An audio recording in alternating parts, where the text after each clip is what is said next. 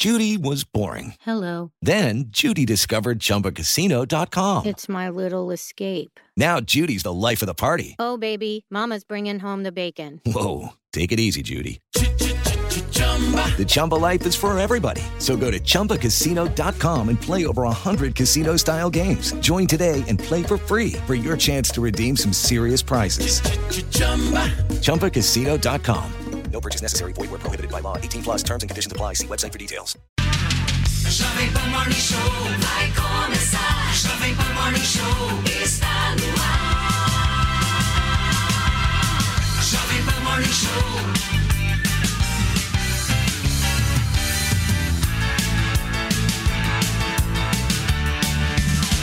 Jovem Pan Morning Show.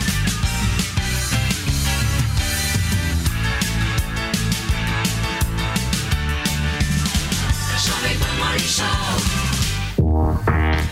Fala, minha excelência, bom dia, uma ótima segunda-feira para você que nos acompanha aqui na programação da Jovem Pan News. A semana começa, o feriado continua e o morning desta segunda-feira de carnaval, gente, infelizmente não vai ter muita purpurina, festa e paetê por aqui não, viu? Mas vai ter todo o nosso apoio e a nossa solidariedade às vítimas da verdadeira tragédia, do desastre que aconteceu no litoral paulista. O carnaval foi de muita chuva, desastres, desabamentos e 36 pessoas até o momento perderam as suas vidas. O presidente Lula deve chegar nos próximos minutos aos locais das tragédias e o governador Tarcísio de Freitas já está por lá aguardando o presidente da República e a gente vai acompanhar tudo minuto a minuto aqui na Jovem Pan.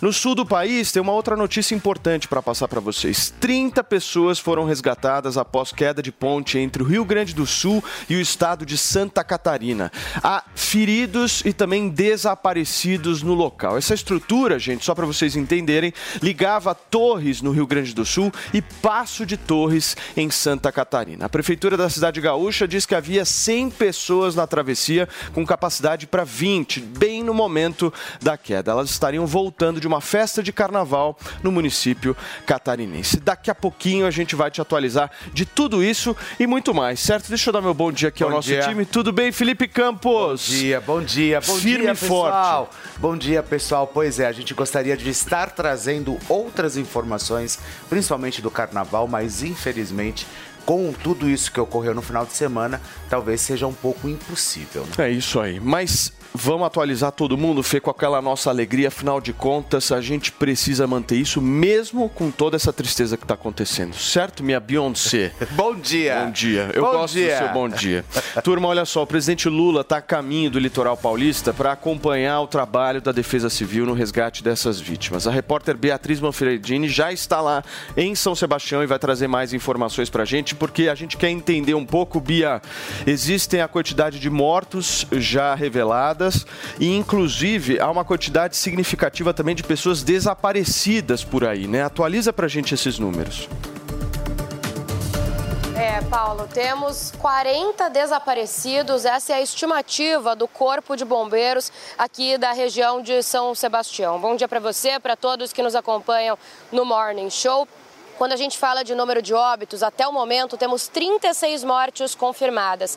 35 aqui em São Sebastião e uma em Ubatuba. Mas então o Corpo de Bombeiros continua trabalhando nas buscas com a ajuda da Polícia Militar, com aeronaves do Exército Brasileiro, da Defesa Civil da- e das polícias de forma geral, para encontrar outras 40 pessoas, que é a estimativa, então, que são pessoas que estão desaparecidas e que podem estar nos escombros, né? São diversos pontos de deslizamento e de desabamento. Eu cheguei aqui por volta das 5 horas da manhã e a gente tentou chegar até a Barra do Saí, que é o ponto mais crítico é, atingido pelas chuvas. Por lá, 50 casas desabaram. E a gente tentou então chegar até lá, mas a gente não consegue, né? A gente para muito antes, várias praias antes, porque são oito pontos de desabamento entre ali é, toque-toque pequeno, toque-toque grande, maresias, até chegar chegar na Barra do Saí. Então os motoristas não conseguem nem ir e vir. Ali está tudo interditado porque, além de ter essas áreas desabadas, ainda há risco de novos deslizamentos, uma vez que o solo está encharcado. Então é um processo muito difícil. O Corpo de Bombeiros não está conseguindo chegar ainda por terra nesses locais para fazer a busca, por isso eles não conseguem entrar com maquinário nessas regiões. As buscas estão sendo feitas por helicóptero, por aviões e também é, pela água. 15 pessoas foram resgatadas até o momento, né, retiradas dos escombros. Elas estão em hospitais aqui da região ou sendo levadas por helicópteros águias para outros hospitais mais distantes. Além disso, a gente tem um número bastante grande de pessoas que ficaram sem casa, sem ter para onde ir. São 970 desalojados e 747 desabrigados até agora, de acordo com a última atualização da Defesa Civil, que é agora das 8 e meia da manhã. Portanto, os trabalhos trabalhos seguem e aqui a gente fica na expectativa da chegada do presidente Lula. O governador do estado, Tarcísio de Freitas, ele veio para cá ontem mesmo, no domingo, fez um sobrevoo na região. Hoje, agora pela manhã, faz um segundo sobrevoo e está atuando, então ajudando aqui nessa missão. Aí daqui a pouquinho está previsto aí para agora entre 10 horas e 11 horas da manhã a chegada do presidente Lula. A expectativa é que ele faça um sobrevoo também com o governador Tarcísio Tarcísio de Freitas.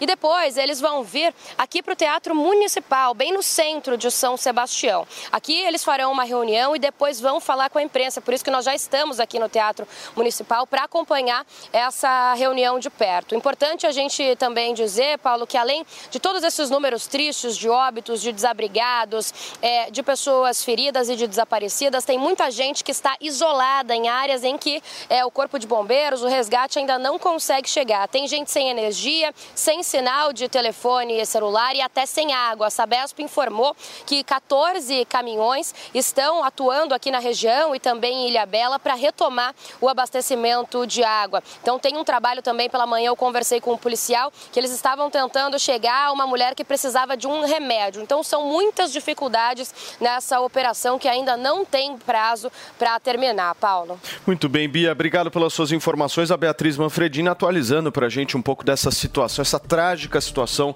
no litoral norte. Aqui na Jovem Pan você acompanha absolutamente tudo a respeito dessas informações. Obrigado, Bia. Gente, deixa eu falar uma coisa para vocês. Primeiro, deixa eu dar meu bom dia aqui ao nosso time. Coloca o nosso time na tela só para eu poder apresentar a todos. A nossa Elaine Blast está de volta ao programa. Tudo bem, Elaine? Seja muito bem-vinda. Hoje temos Paulinha Nobre aqui no sofá. Tudo Paulinha. bem, Paula? Bem-vinda. Bruno Meyer, para a gente poder conversar de vários assuntos. E também Alexandre Borges, já conectado por aqui. Mas eu quero começar falando dessa questão das chuvas, porque existe uma, uma situação aí que todo mundo precisa ter a ciência, a gente precisa buscar entender, né? Porque os discursos fáceis começam a proliferar, né?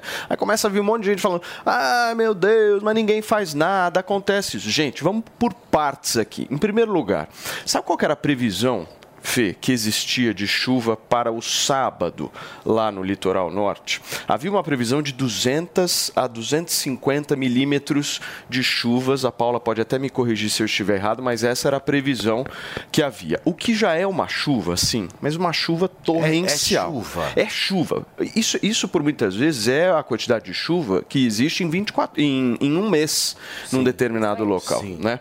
Só que aí o que, que aconteceu? Esse número subiu de 250 para 600. Veja Uau. o estrago que é isso. 600 milímetros em 24 horas. Eu quero entender da Paula, Paulinha, é o seguinte: o que, que aconteceu, né? Isso é normal? Você que estuda meteorologia, sabe, entende do assunto, isso é normal acontecer? Bom dia. Bom dia, Paulo. Bom dia para todo mundo que está aqui comigo. Primeiro, eu quero dizer que eu estou me sentindo extremamente importante sentada ah. nesse sofá aqui hoje, falando de tempo para vocês. Eu acho que meu momento finalmente chegou, né? e nós, importantes, estar com você aqui. A pessoa né? que fala de meteorologia, que acaba falando pouco poucos minutos ali, esse tema às vezes acaba ficando em ênfase, né? Enfim, vamos sim explicar o que aconteceu, Paulo, nesses últimos dias. A gente tinha sim essa previsão, você está corretíssimo na sua análise sobre o que aconteceu. Nós tínhamos essa previsão relacionada aos milímetros de chuva para áreas litorâneas neste final de semana. Essa previsão realmente existia, mas nós temos a questão da anormalidade. A exemplo disso, essa mesma condição aconteceu em Petrópolis. Vocês lembram disso, do caso de Petrópolis, que completou um ano, inclusive, há poucos dias? Nós tínhamos a previsão de 200 milímetros de chuva também por lá, mais ou menos isso, e choveu 500 milímetros em apenas uma hora e ocasionou todos aqueles desastres. Então nós temos anormalidade, situações que acontecem anormais da que nós prevemos. Mas a previsão de chuva, ela sim existiu. O que aconteceu naquele momento na região do litoral norte de São Paulo, também falando sobre litoral sul, Baixada Santista, porque litoral norte, de fato, região de São Sebastião foi a mais afetada, mas todo o litoral de São Paulo, essa previsão de chuva, ela realmente existia. O que aconteceu é que vários sistemas se juntaram num combo mesmo, formando um pacote de sistemas mesmo sobre o Brasil.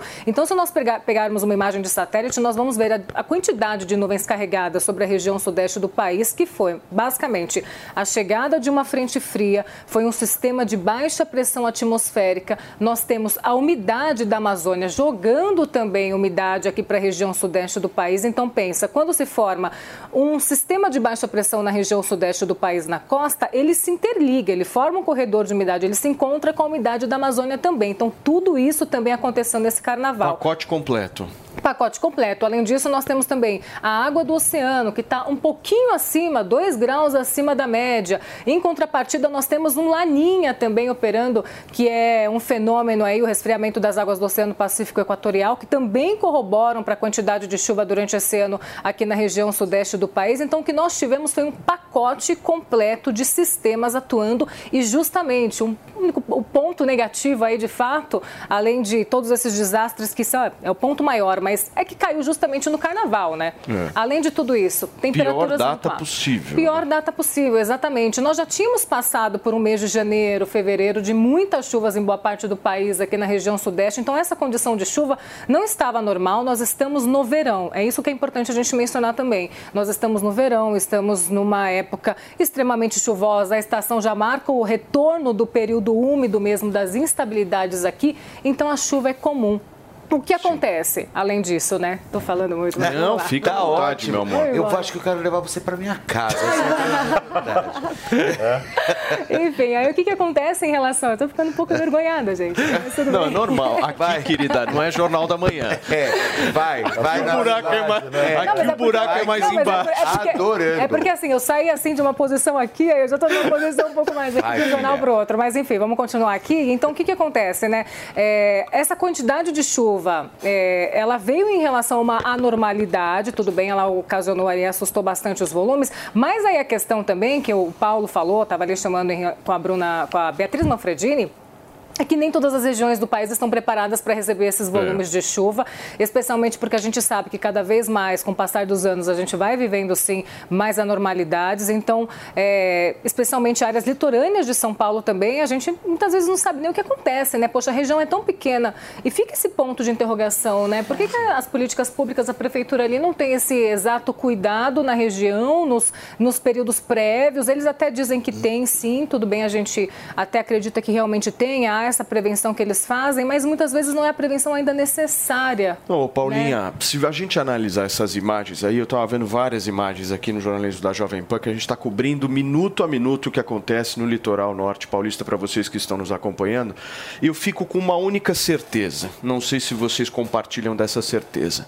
Defesa civil não dá voto. Ponto. Não dá. Defesa Civil não dá voto. Porque eu estou vendo imagens de equipes da Prefeitura de São Sebastião, equipes em Ubatuba, equipes nessas cidades mais afetadas. É equipe de duas pessoas, Bruno Meyer. Três pessoas que aparecem lá para tentar fazer alguma coisa assim. Ou seja, Defesa Civil não dá voto. Não tem investimento em Defesa Civil no Brasil. Um negócio tão importante, acho tão que não sério é- que não- deveria não ter. tem Nós não temos. Né? Não tem interesse. Essa Não é tem defesa civil. Fica claro nessas imagens. Pode olhar qualquer imagem que você for verificar em qualquer outra televisão, você vai ver as equipes da Defesa Civil guerreiros, verdadeiros guerreiros. Essa gente tem que ser condecorada, premiada, porque esse trabalho não é um trabalho fácil, Não é um é, trabalho não é. dificílimo. Não. Só que assim, é três gato pingado. Sim. Dois e eles gato fazem, pingado. além disso, Paulo, bom você ter mencionado sobre a defesa civil, porque eles fazem um trabalho extremamente importante também relacionado à prevenção. Exato. Então, assim, se vocês forem entrar, gente, nós estamos num programa um pouco mais descontraído, vou abrir aqui o Fica Instagram. à então, vontade, licença. meu amor. Se vocês entrarem no Instagram da Defesa Civil, inclusive, eles fazem um trabalho de prevenção belíssimo. Então, eles alertaram toda essa quantidade de chuva, eles estão o tempo todo Monitorando e fazendo esse trabalho de falar o que está acontecendo e tudo mais. Mas, assim como o Paulo disse, muitas vezes fica só nisso. E na hora da atuação, falta pessoas mesmo, falta mobilidade, falta esse deslocamento, essa quantidade de pessoas ali para conseguir. É enfim, resolver, conseguir fazer o pós, né? Mas o trabalho de pré eles fazem muito bem. É um trabalho que eles alertam bastante, eles passam muitas informações, eles estão sempre, enfim, é, alertando a quantidade de chuva volumosa, os riscos iminentes em relação aos deslizamentos de terra, porque esses também, é, Paulo e também a nossa audiência que está nos acompanhando aqui no Morning, esses aí também preocupam muito. É. E muito, porque assim, os deslizamentos de terra, a gente viu a Beatriz Manfredini falando, é exatamente essa condição. A terra, o deslizamento, né, a área de encosta, ela funciona justamente como uma esponja. Então, toda a água que cai nela vai caindo e ela vai absorvendo, vai absorvendo, vai absorvendo. E quanto mais água vai caindo, é mais risco. Então, por exemplo, uma questão importante é que entre hoje e amanhã essa chuva já começa a diminuir. Então, se você for colocar imagens na internet ali relacionada. Tomara. Então, tem um site chamado Clima ao Vivo, que você consegue justamente observar como é que está a região ali. Eu estava observando antes de vir para cá como é que estava a região de São Sebastião. Então, assim, você vê que o céu já começa a abrir, essa frente fria ela já começa a se deslocar, ela já começa a ir embora. Mas a questão é a seguinte: esse solo dessa área de encosta está muito encharcado já. Qualquer água que cai. Se cair uma garoa. É, o, é a história do copo cheio, né? Exato. Qualquer pingo é. transborda. É agora, agora, uma coisa que a gente precisa ressaltar é que nós sabemos que janeiro janeiro e fevereiro, em toda a história praticamente, a gente tem grandes tragédias ah. envolvendo chuvas e enfim, a gente vê tudo isso que aconteceu, quiçá, o ano passado em Franco da Rocha, que também foi um desastre. Né? Exatamente. Então, esse ano que foi acometido com São Sebastião. Fê, com, explicamos um pouquinho para a nossa audiência. A Paula deu uma aula aqui no aula. que está acontecendo aula. em relação aula. A, a, toda essa, essa questão de chuvas. Mas eu quero puxar um pouquinho com a Elaine e principalmente com o Alexandre Borges o fator político, né? Porque a gente viu uma mobilização forte e rápida do governador de São Paulo, Tarcísio Gomes de Freitas, e o Lula parando a sua folga lá na Bahia, descendo e vindo aqui. Daqui a pouquinho nós temos imagens, inclusive, ao vivo desse encontro, tanto de Lula quanto de Tarcísio Gomes Ampliando, de Freitas. né, Paulo, esse olhar. Elaine, agiram rápido e bem? Como é que você viu? Acho que agiram rápido e bem, como há alguns anos a gente não via. É, ontem mesmo no Diário Oficial, o governo federal já é, anunciou situação de calamidade pública, que é muito importante, principalmente para é, trazer recursos para ajudar é, essa região toda a, a se reconstruir dessa tragédia. E o governador Tarcísio liberou é, 7 milhões de reais aí para para a Defesa Civil, para a atuação da Defesa Civil é, nessas regiões mais atingidas, principalmente a Barra do Saí, né? Ela que me corrija, mas assim, é, eu entendi que foi é. principalmente lá onde, tive, furacão, onde a gente né? viu é. os maiores, acho que 50 casas, desmorona, casas desmoronaram. É, inclusive, o que eu vi é que foi bem desigual essa distribuição de chuva dentro da área de São Sebastião. Teve algumas áreas em que a chuva foi muito mais pesada do que outras. Então, é, principalmente para essas regiões, é, os recursos do governo federal para a Defesa Civil, é, pelo, pelo menos 7 milhões foram destinados aí para a Defesa Civil neste momento de emergência, porque só 7 milhões é pouco é. para reconstruir, para ajudar né, é, tudo isso. Sim. Ale, do ponto de vista político, ambos agiram muito rápido e bem, né? Tanto Tarcísio quanto Lula, né? Porque se tem uma coisa. E aí vocês vão me falar o seguinte, mas Paulo, vai resolver alguma coisa a presença deles lá? Vai mudar da noite para o dia a situação? Não, mas eu acho que é muito a imagem também nesse momento, né? Das pessoas que estão pagando impostos, as pessoas que querem, de alguma forma, ver o poder público se mexer nessa de alguma hora, forma, né? né? Por exemplo, se o Lula não fizesse isso, é, para mim, pelo menos, é obrigação dele estar tá lá. É obrigação do Tarcísio estar tá lá. Eu acho que era obrigação do senador estar tá lá, deputado estar tá lá. Não, era obrigação de junto, tá fazer uma força-tarefa não é? mundo está Eu acho. E um ponto é. interessante também, só para pontuar isso que você está falando. O Fê falou uma coisa interessante, né? Falou, ah, nessa época do ano, nós sempre temos essa quantidade de chuva. E aí parece que quando inicia o ano, nós está todo mundo acostumado, pois né? É. Então, assim, todo mundo. Chegou essa quantidade de chuva, a gente se acostumar, mas choveu, é. ah, é janeiro, é fevereiro, é verão. Ah, vai ter tragédia Onde onde é que vai ser agora a tragédia. Então, né? assim, quando Qual coloca essa lupa né, de governador, de presidente indo para a região, acho que coloca realmente uma lupa e dá uma importância maior. O que, que você acha, meu querido Alexandre ministros, Borges? né? Sim, É. ministros. Como é que você vê isso? Bom, em primeiro lugar, é muito triste o que aconteceu na Barra do Saí, principalmente. Eu tive casa lá, eu morei 20 anos em São Paulo, eu tinha uma casa na Barra do Saí, quase todo ano, quando tinha uma eleição da praia mais bonita do litoral de São Paulo, o Barra do Saí ganhava, a gente tinha um orgulho, enfim, é uma praia linda. E, e muito triste as imagens que estão chegando de lá, particularmente para mim, que frequentei tanto, que tinha casa lá, eu fico muito tocado. Mas, enfim, toda a solidariedade às, famílias, às vítimas, a todo mundo que esteja lá. Inclusive, esse, puxando o gancho da sua pergunta, é um, é um momento de união, não é um momento de politizar. Então, quando você tem um governador de direita, um presidente de esquerda trabalhando juntos, não tem discussão política, não tem ah, é, o que a gente viu há pouco tempo. ah, é, vocês vão lembrar, por exemplo, quando teve chuvas na Bahia, que o governador era o Rui Costa. E o, e o presidente era o Bolsonaro, eles ficavam discutindo, ficavam brigando e tal. O, o Bolsonaro estava em férias ali em, em- em Santa Catarina, não interrompeu as férias, continuou lá no jet ski. Agora você tem todo mundo junto ali trabalhando. E essa é a verdadeira política. A, a- a expressão que eu vou usar é o seguinte: a política é para ser chata, é para ser rotineira, quer dizer, é para ser trabalho. Política é manga arregaçada. Quer dizer, choveu, não, não é para ter discurso de palanque, dedo apontado, vai trabalhar. Vai, tem família debaixo d'água, tem gente precisando de ajuda. Depois, vamos ver como é que foi a coisa da verba, se alguém desviou, onde tinha, o que, que se pode fazer. Tarcísio de Freitas, ele foi ministro da infraestrutura, é uma coisa que ele entende. Então, Tarcísio de Freitas está começando um governo no Estado. Daqui a quatro anos, a gente espera, quando terminar esse mandato dele, ou o primeiro mandato dele, a gente pode chegar para ele e falar: e aí, governador, eh, você lembra que lá em 2023, eh, quando o seu governo estava começando aquela tragédia lá no litoral, que agora, quatro anos depois, o que, foi feito? O que, que o senhor pode dizer para a gente que foi feito nesses quatro anos? De infraestrutura ele entende, ele tem verba para isso. Eu faço fé e acredito que o governador Tarcísio vai conseguir eh, melhorar isso. Claro que nós, do jornalismo, nós vamos ficar em cima, nós vamos cobrar, mas é essa é a boa política. É a política que ajuda o cidadão, é a política que, em vez de dar discurso, de brigar, de politizar, de ficar criando factoide, de ficar criando é, é, palhaçada, frase de efeito, é a política do trabalho. Essas pessoas aí, elas são vítimas de uma tragédia natural horrível, que em parte poderia ter sido evitada ou mitigada, em parte não pelos eventos, da maneira como vocês explicaram maravilhosamente bem. Agradeço a aula, inclusive. Eu, como no momento em que eu estava aqui como público, ouvindo, adorando a aula, e aprendi bastante com o que a Paula Nobre falou, com o que vocês falaram, mas essa é a política que tem que ser feita. Eu vou dar um exemplo. Em 2012, quando tinha eleição para presidente nos Estados Unidos, o Obama estava concorrendo à reeleição, eu cobria política americana naquela época, teve um furacão, que era o Sandy, que fez um estrago absurdo nos Estados Unidos,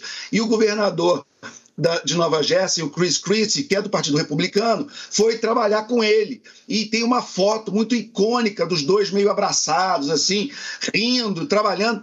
E aquilo deu um escândalo naquela época nos Estados Unidos, porque parecia que o Chris Christie estava fazendo uma traição ao Mitt Romney, que era o candidato republicano daquele ano, né, de 2012, na eleição, que ele acabou realmente perdendo para o Obama. Mas não, eles estavam, na verdade, trabalhando juntos e dizendo o seguinte: nós aqui não somos republicanos e democratas, nós somos é, a autoridade do país que estamos juntos. É, é, trabalhando para ajudar as vítimas desse furacão. Então, esse exemplo de, é, da política, da política feita onde há adversários, mas não inimigos, é, é o que a gente tem que incentivar. Então, quando é para criticar, a gente critica, mas quando é também para elogiar nesse caso, vão elogiar. Muito bem. Turma, olha, e não é só em São Sebastião, no litoral paulista, que nós tivemos tragédias, viu? No sul do país, 30 pessoas foram resgatadas após queda de ponte entre o estado do Rio Grande do Sul e o estado de Santa Catarina. Há feridos e também desaparecidos no local. A estrutura ligava Torres, no Rio Grande do Sul, com Passo de Torres, em Santa Catarina. A prefeitura da cidade gaúcha diz que havia 100 pessoas na travessia. Sabe quanto que cabia, Felipe Campos, nessa 20. ponte? 20 carros. Tinham 100, turma. 20. No momento da queda, bem no instante da queda, olha só, eles estariam, inclusive, voltando de uma festa de carnaval no município catarinense. E a gente vai conversar agora ao vivo, com exclusividade, com o coronel Eduardo Estevão, do Corpo de Bombeiros de Porto Alegre, no Rio Grande do Sul, para atualizar um pouquinho a gente desse verdadeiro desastre, né, coronel? Seja muito bem-vindo, obrigado pela sua disponibilidade de conversar aqui com a gente. E acho que a primeira pergunta que todo mundo está se fazendo é o seguinte: como é que tinham 100 carros nessa ponte, ô coronel? Quem que liberou isso aí? Bom dia. Uh, primeiramente, eu gostaria de informar que a ponte é uma ponte pêncil. É uma ponte onde é, serve para passagem de, de pedestres, né? E essa, esta ponte, então, quando estavam as pessoas, tem, algum, tem vídeos né, na rede já da, da, maneira, né, as pessoas, o comportamento das pessoas e, e também a maneira de, de, a passagem, né, na madrugada, houve o rompimento e a, e a queda, então, das pessoas no rio Mampituba, o qual divide o estado de, de, do Rio Grande do Sul e Santa Catarina. Muito... Seria a cidade de Torres com a cidade de Passo de Torres. Imediatamente, o Corpo de Bombeiros Militar, ao ser informado, já disponibilizou e aportou as equipes de mergulho e equipes também de busca e resgate em superfície. Né? Pessoas foram encaminhadas ao hospital, outras por meios próprios também uh, tiveram atendimento na rede de saúde local, né? mas nenhuma em estado grave. Temos a notícia uh, o relato de, de três pessoas desaparecidas, as quais estamos empreendendo todos os, os esforços para, para continuar, para que as buscas né, tenham o melhor êxito possível. Nós temos então equipes de resgate em superfície, como já falado, temos, uh, estamos agregando mais equipes de mergulho, estamos tendo todo o apoio para a montagem do sistema de comando de incidentes uh, no local, e, e, e, este, e este, esta, este cenário ele conta com o apoio de todas as vinculadas da nossa Secretaria Estadual de Segurança Pública, que é a Polícia Civil, a Polícia Militar, a Brigada Militar está presente, o IGP, Instituto Geral de Perícias, os, os, quais, então, trabalhando de forma concatenada, estamos depurando as informações, realizando todas as buscas necessárias, né? E, uh, e dando né, o aporte, o suporte necessário àquela comunidade. A prefeitura também está no local, a Defesa Civil Municipal, né, para fazer as, as devidas apurações, os devidos esclarecimentos e levantamentos. Muito bem, Coronel, obrigado pelas suas informações. O Coronel Estevão nos ajudando aqui a entender um pouco mais esse caso no sul do nosso é. país. Muito obrigado. Nós, que agradecemos e deixamos claro que só vamos sair né, as buscas seguem até nós encontrarmos, então, os, os supostos desaparecidos. E aí, tá embarcando no mundo de apostas esportivas e não sabe por onde começar? Então conheça o vaidebob.com. Simples, fácil e intuitivo, o site te oferece as melhores odds do mercado e tem mais. Nas redes sociais, arroba vai de Bob, você tem postagens diárias sobre as principais disputas e dicas para fazer aquela fezinha. Muita gente acha que apostar é um bicho de sete cabeças, mas agora que você tem o Vai de Bob, fica relax. Então já sabe, na dúvida, vai de Bob. Dicas de Verão Jovem Pan. O verão chegou e a estação mais esperada do ano também é uma ótima oportunidade de economizar energia. Aproveite para deixar a iluminação natural por mais tempo e pense duas vezes antes de acender alguma luz em sua casa. Consumir energia de um jeito consciente é uma forma de colaborar com a preservação do meio ambiente. E o melhor, além de ajudar o planeta, pequenas mudanças de hábitos como esta ainda te ajudam a economizar energia e poupar uma grana. Sempre que algo nos emociona, nossa primeira reação é compartilhar com quem gostamos. Essa é a receita de sucesso do restaurante Trebiquieri, recomendando e sendo recomendado há mais de 10 anos. Venha nos visitar. Reservas pelo telefone 11 3885 4004 ou no nosso site trebiquieri.com.br. A Jovem Pan está com você em todos os lugares e em todos os momentos. De manhã, informação e opinião na medida, para começar o dia do jeito certo. Bem-vindo, já estamos no ar, começando o Jornal da Manhã para todo o Brasil. Os principais assuntos. A notícia de última hora. Uma frente fria chegou ao Rio de Janeiro. E aquilo que mexe com a sua rotina. Até o momento, o engarrafamento. Tudo passa pelo microfone da Pan. A Jovem Pan está com você o tempo todo, com som e imagem. De Brasília, Luciana Ventura. Já tomou preta, como é que foi a conversa com o Marcelinho? Do Rio, Rodrigo Viga. Viu só? Acesse jovempan.com.br, baixe o aplicativo da Panflix e se inscreva em nossos canais no YouTube. Jovem Pan News.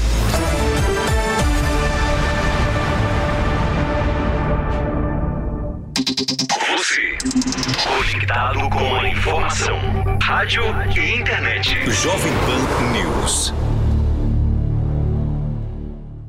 Diante do cenário atual, onde vivenciamos uma alta disseminação de doenças, é necessária a adoção de hábitos de limpeza mais rigorosos. Para auxiliar a higienização da sua empresa, a Gocil oferece soluções completas com inovação e excelência operacional. A Gocil integra tecnologias e profissionais qualificados, com um modelo de gestão desenhado especificamente para a rotina do seu negócio. Para saber mais, acesse gocil.com.br ou ligue 11 2678 0600. Gocil, a maneira mais segura de confiar.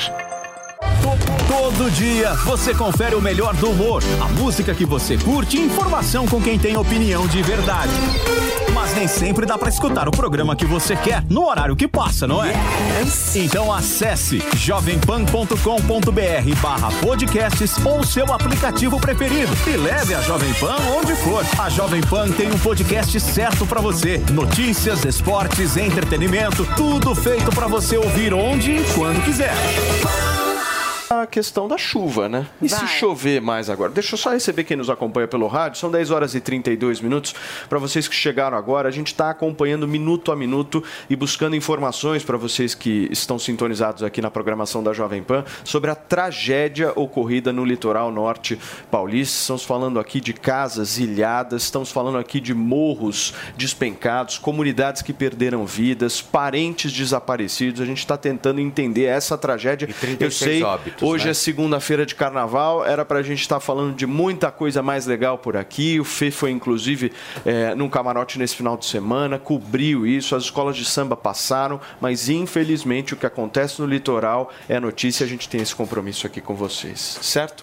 E o meu ponto é o seguinte: a gente estava antes falando, Fê, da questão do copo cheio. Né? Sim. Porque o copo tá cheio agora. Sim, que ela E a previsão. Paulinha? Porque o que todo mundo quer agora é que não tenha chuva, pelo menos por umas 48 horas, 72 horas, e aí a água possa diminuir. Porque se também não, se a chuva continuar por muitos dias, essas pessoas vão continuar nessa situação, né? Vão continuar nessa situação. E aí você mencionou essa questão de volume de chuva, como é que fica a previsão para os próximos dias? Só para vocês terem uma ideia dessa quantidade de água que já caiu, para vocês terem uma ideia como esse verão tem sido chuvoso, sabe? Como esse verão tá, tá complicado em relação à chuva mesmo. Vamos falar da capital paulista primeiro? A capital paulista, para vocês terem uma ideia, a média climatológica para o mês de fevereiro é de pelo menos 250 milímetros de água. Já choveu nesses 19 primeiros dias, até ontem, 350 milímetros. Ou seja, a gente, a gente já superou a média climatológica de chuva para o mês em apenas 19 dias. Ainda tem mais uns dias para passar aí, ou seja, a gente pode até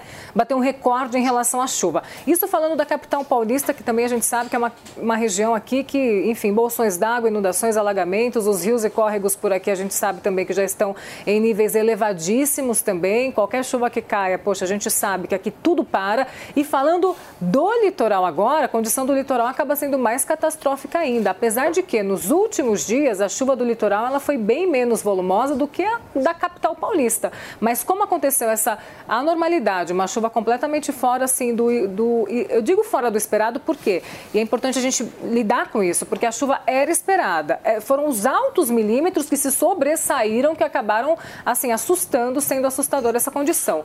Resumindo, Hoje e amanhã, Paulo, você que nos acompanha, todo mundo que está aqui comigo também, essa condição de chuva, ela diminui. Se a gente for conseguir observar a região de Ilhabela, São Sebastião, Barra do Sarri, que a gente tem falado, toda a região ali do litoral norte de São Paulo, litoral sul também, a gente já consegue observar, inclusive, é, essas instabilidades indo embora, o sol abrindo mais, o céu ficando mais claro mesmo. Isso a gente consegue monitorar também pelas imagens de quem está na praia, porque, sinceramente, eu nunca vi tantas pessoas na praia assim, tanta gente curtindo o carnaval. Verdade. Assim, olha, nunca vi tanta gente, enfim, viajando, indo para o litoral. Então, tem muita gente na praia. Se vocês observarem os stories aí, enfim, as redes sociais por aí, vocês vão conseguir É, São observar. Paulo tá vazia. É só você andar na rua aqui que você percebe que São Paulo tá Exato. completamente, completamente vazia. né? vazia. Então, só de olhar a imagem das pessoas na praia, vocês vão observar que a imagem está muito mais clara. Assim, assim, tá todo mundo assim aproveitando, aproveitando um pouco mais, porque tem aqueles que vão querer aproveitar até o último segundo, já que os Claro. últimos dois dias foi de chuva, né? Falando sobre quem foi para viajar. Turma, vamos voltar lá para São Sebastião para conversar um pouquinho com a nossa Beatriz Manfredini. Ela tem mais atualizações. Ainda não, não temos a nossa Beatriz Manfredini, então a gente continua por aqui. Claro. É assim que funciona. Sim. Lá e cá, certo? isso, é isso.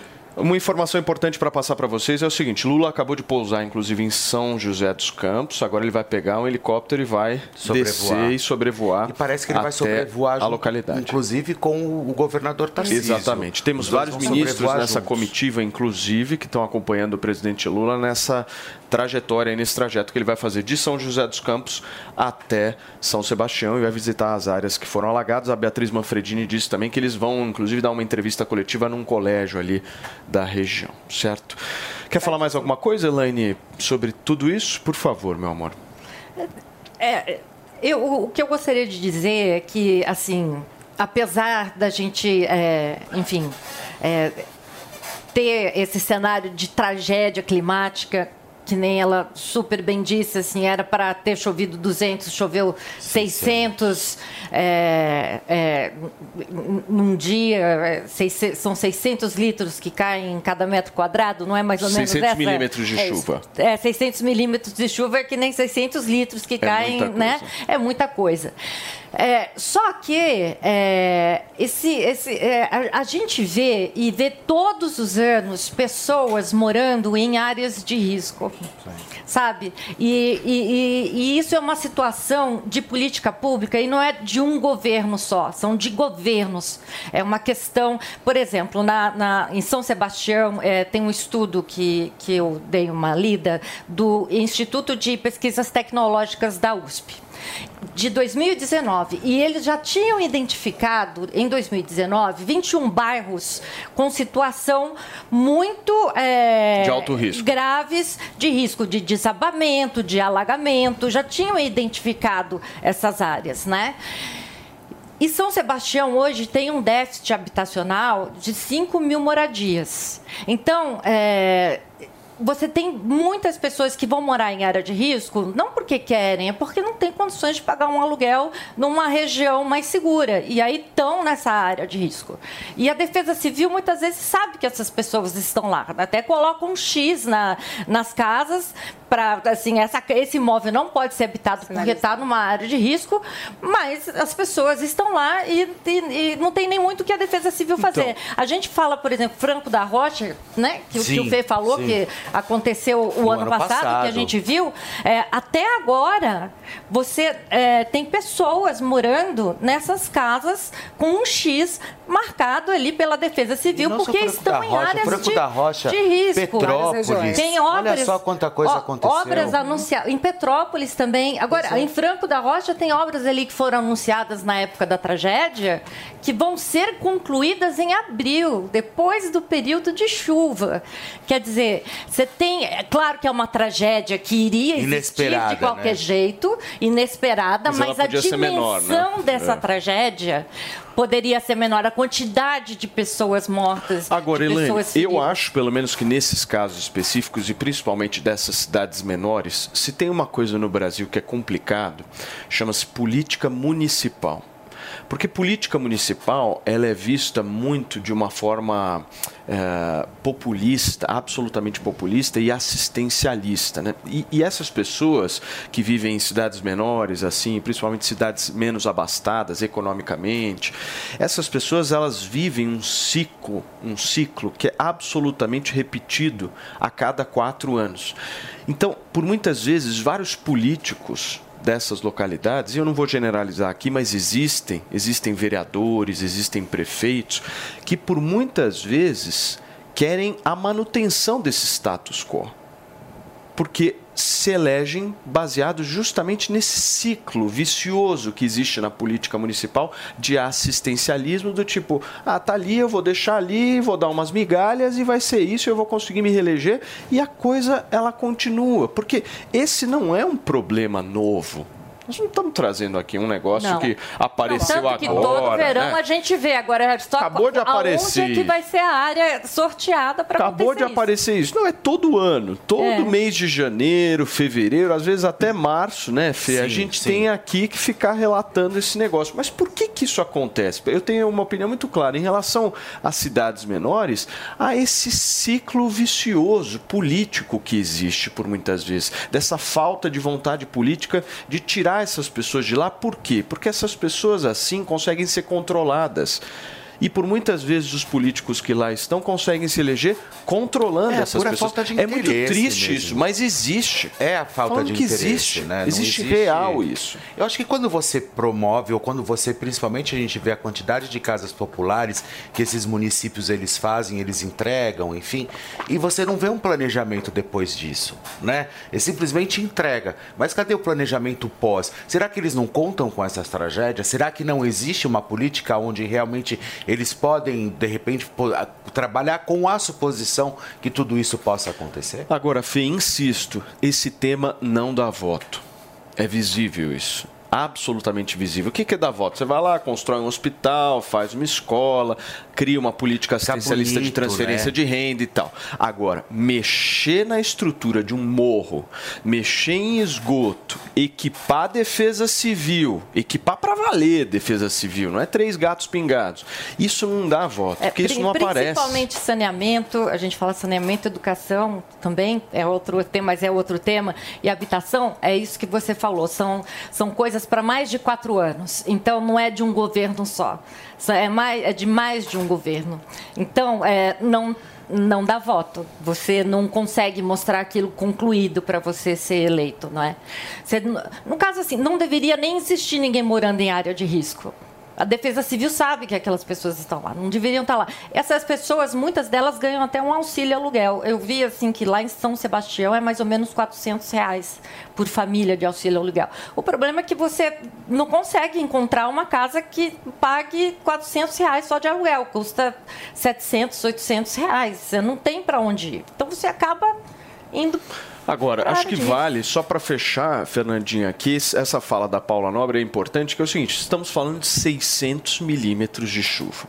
Isso também numa cidade que estivesse equipada seria uma tragédia. Seria uma certo? tragédia. Já, já seria algo É complicado. só o tamanho da tragédia não- que exatamente. seria menor. Aí nós É. vamos pegar uma régua e verificar onde é que está posicionada a tragédia. É. Mas ela está dentro da régua da tragédia. Tá, Seria de qualquer jeito Porque uma 600 tragédia. milímetros é assim, Fê, é um negócio... Mas é que Paula, chove em dois, Paula, três essa, meses. Essa tragédia ela era anunciada, por exemplo, a Anunciada, partir do momento prevista? prevista, a partir do momento da previsão do tempo. Era anunciada. E justamente você ter tocado nesse ponto é importante, porque agora eu vou vender meu peixe, porque a gente fala a semana inteira sobre previsão do tempo aqui na Jovem Pan, durante o Jornal da Manhã e durante toda a programação também. E como a gente falou sobre essa questão de chuva muito forte, como a gente alertou, temperatura ia diminuir, a chuva ia chegar de forma muito intensa em áreas litorâneas aqui de São Paulo, a frente fria ia vir da região sul do país, porque primeiro ela passa, passou por lá, depois veio para cá. Essa frente fria, esse sistema ele iria se deslocar e iria, de fato, a gente até tem tentou utilizar alguns termos como esse, mas assim, estragar o carnaval de muitas pessoas. A gente não saberia que estragaria nessa É. dimensão, mas de fato a gente já, já espera. A gente, poxa, Tá. uma frente fria nessa magnitude, com essa quantidade de sistemas atuando é, ao, ao redor, no, em volta dela, então a gente já imaginaria que algo poderia acontecer. Então Tá. foi sim alertado, não somente pela previsão do tempo, pelo trabalho da meteorologia que é feito aqui na Jovem Pan, também com a Clima Tempo, mas também pela Defesa Civil. Sempre alertando, Paulinho. Muito bem. Olha, gente, o governo de São Paulo anunciou que vai destinar 7 milhões de reais para ajudar a Defesa Civil nas operações de emergência e também de resgate. A Elaine Blast tem uma apuração, certo, Elaine, sobre isso? Explica pra gente como é que deve funcionar essa destinação. Então, como a gente estava conversando, né, o, é, é uma ajuda é, mais para emergência mesmo. 7 milhões, se você for ver, não, não é muito perto é, do tamanho dessa tragédia. E é uma ajuda para a defesa civil nesse momento de crise. Mas a gente sabe que é preciso muito mais dinheiro para evitar desastres como esse no futuro. É, desastres dessa dimensão. Que nem a- ela estava falando, que nem, que nem a Paula falou, assim, ia ser um desastre de qualquer jeito, mas o tamanho do desastre é, seria outra. A quantidade de pessoas mortas, feridas, seria outra. Né? Elas não são só resultado de surpresas climáticas, elas são também resultado da desigualdade social. Né? É aquele, aquele, aquela pesquisa que, que eu citei, do Instituto é, de Pesquisas Tecnológicas da USP de 2019, mostrou que 21 bairros de, de São Sebastião tinham riscos grandes de alagamento e desabamentos. São áreas onde muita gente acaba indo morar por não ter recursos para viver em lugares melhores. A estimativa é que o déficit habitacional, ou seja, o quanto faltaria de casas para abrigar as pessoas que hoje não têm moradia, em São Sebastião seriam de 5 mil moradias. Ou seja, para evitar essas eh, tragédias como agora, a, a, a de Franco de- da Rocha também que a gente viu, a de Petrópolis que a gente viu, é preciso que governos, porque não é trabalho de um só, pensem em políticas habitacionais e, e não só eleitoreiras, né, que tirem essas famílias de áreas de risco. Em Franco da Rocha, por exemplo, eh, muitas famílias ainda vivem até hoje em área de risco, com a casa marcada por um X pela Defesa Civil, que é o indica- indicativo de que não deveria estar morando ninguém nesse imóvel. Mas essas famílias não saem dessas casas porque não têm condições de pagar aluguel. E argumento que o auxílio aluguel é muito baixo para bancar um imóvel para a família toda na região. Ou seja, o perigo em Franco da Rocha, que a gente já viu um- há um ano, continua. Né? É. Então a gente não vê é, uma mudança grande para diminuir o tamanho dessas tragédias, como a Paula falou, são tragédias que vão acontecer, mas que poderiam ter uma dimensão é, Menor. muito, muito menor. Ô Ale, você acha que um dia a gente vai poder noticiar algum tipo de obra infraestrutural séria para valer um projeto por parte do governo federal, do governo estadual, das prefeituras em relação a isso? Porque, é, como a gente falou aqui, né, não é um problema novo, isso se repete e por muitas vezes a gente vê uma certa inércia do poder público em relação a isso. Olha, esse é um problema maior, da, inclusive, da política brasileira, que tem eh, muita dificuldade. O político brasileiro ele tem muita dificuldade de fazer qualquer tipo de obra que ele não vai inaugurar, que demore mais de quatro anos para ficar pronto. Por que, que o, o- por exemplo, a gente tem um déficit de, de malha ferroviária e de, e de metrô no Brasil absurda, né? Você não tem metrô em quase todas as grandes capitais, gente, e o metrô no Rio, em São Paulo, deveria ser muito maior do que é. E por quê? Porque metrô demora. Você, você vai fazer uma estação, duas, três, vai fazer uma nova linha, vai demorar oito, dez anos, enfim. Então, é, é um, quando você vai fazer uma obra de infraestrutura, ela, além de demorada, ela também não é aparente e também você dá àquelas pessoas uma independência que muito político não gosta de dar. O político prefere que, que o eleitor continue numa situação vulnerável para ele, de vez em quando, aparecer lá como um Papai Noel no trenó e jogar um auxílio, jogar um- algum tipo é, é, de ajuda, como, como um salvador, em vez de simplesmente resolver aquele problema estrutural daquele, daquelas pessoas. Aqui no Rio de Janeiro, por exemplo, o maior governador que o Rio teve, isso aí eh, não, não- acho que ninguém discute, foi o Lacerda. O Carlos Lacerda foi o governador de 60 a 65, naquela época chamava Guanabara, e ele fez a adutora do Guandu, que, resol- que resolveu todo o problema de água do Rio de Janeiro, que era um problema assim, histórico, né? E, e, e, a eleição de 65, onde ele tentou eleger o seu sucessor, ele não conseguiu, ele perdeu. E aí foi, é uma discussão que se faz até hoje. Você fala assim, ele fez a maior obra de infraestrutura da história do Rio de Janeiro e não conseguiu eleger o sucessor, porque é uma obra de, de, de, infraestrutura. Né? Quer dizer, então é, é, não é para fazer. E o Lacerda, o resto da vida dele, comentava que ele falou que faria de novo, que, que independente de ganhar ou perder a eleição, o Rio de Janeiro precisava como realmente precisava e terminou aquele problema crônico. Mas tem muito político que não tem essa visão, que não enxerga que a, a função é, do espírito público, do cargo do político, de ajudar e resolver problemas que às vezes ele não vai ter oportunidade de faturar politicamente a resolução. Você estava falando da defesa civil, por exemplo. Existe uma expressão que eu gosto muito que se chama os heróis silenciosos, que são aqueles caras que trabalham, mas que você não sabe quem é, ou que eles evitam tragédias ou diminuem tragédias e a gente não ter essa cultura, por exemplo, de depois homenagear essas pessoas, de tratar como heróis que são.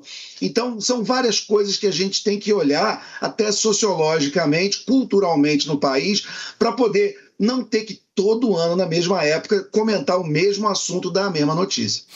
Muito bem, gente, são 10 horas e 50 minutos para vocês que nos acompanham aqui na programação da Jovem Pan News.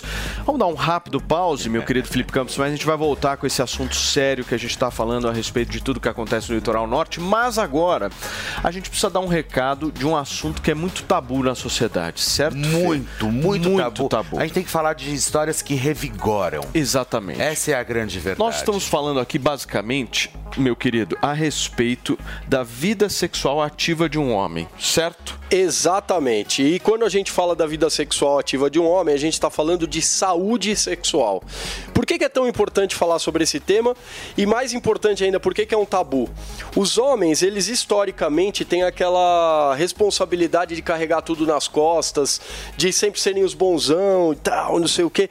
Então você sempre. É o famoso tem... machão. Nunca, é o machão, nunca é. vai dar errado em nunca vai dar errado. nada. Não vai ter surpresas no meio do caminho. Exatamente. E aí o que acontece? A gente tem percebido cada vez mais um número de homens sofrendo com problemas de disfunção erétil, é, problemas de ejaculação precoce, uma série de questões relacionadas à saúde sexual masculina. Isso mexe com a autoestima para valer de Mas um demais, homem, né, mexe com a autoestima e outra. Quando o homem tem uma parceira de, longa, de longo prazo, quando ele é casado ou quando tem um parceiro né, de, de longa duração, isso acaba afetando a relação. Claro. Né? Então, por exemplo, quando o homem falha, é uma frustração tanto para o homem quanto para a mulher ou para o parceiro dele. Ninguém sabe o que fala na hora. É verdade. E o que, que a gente tem percebido? Cada vez mais jovens sofrendo com esse tipo de problema.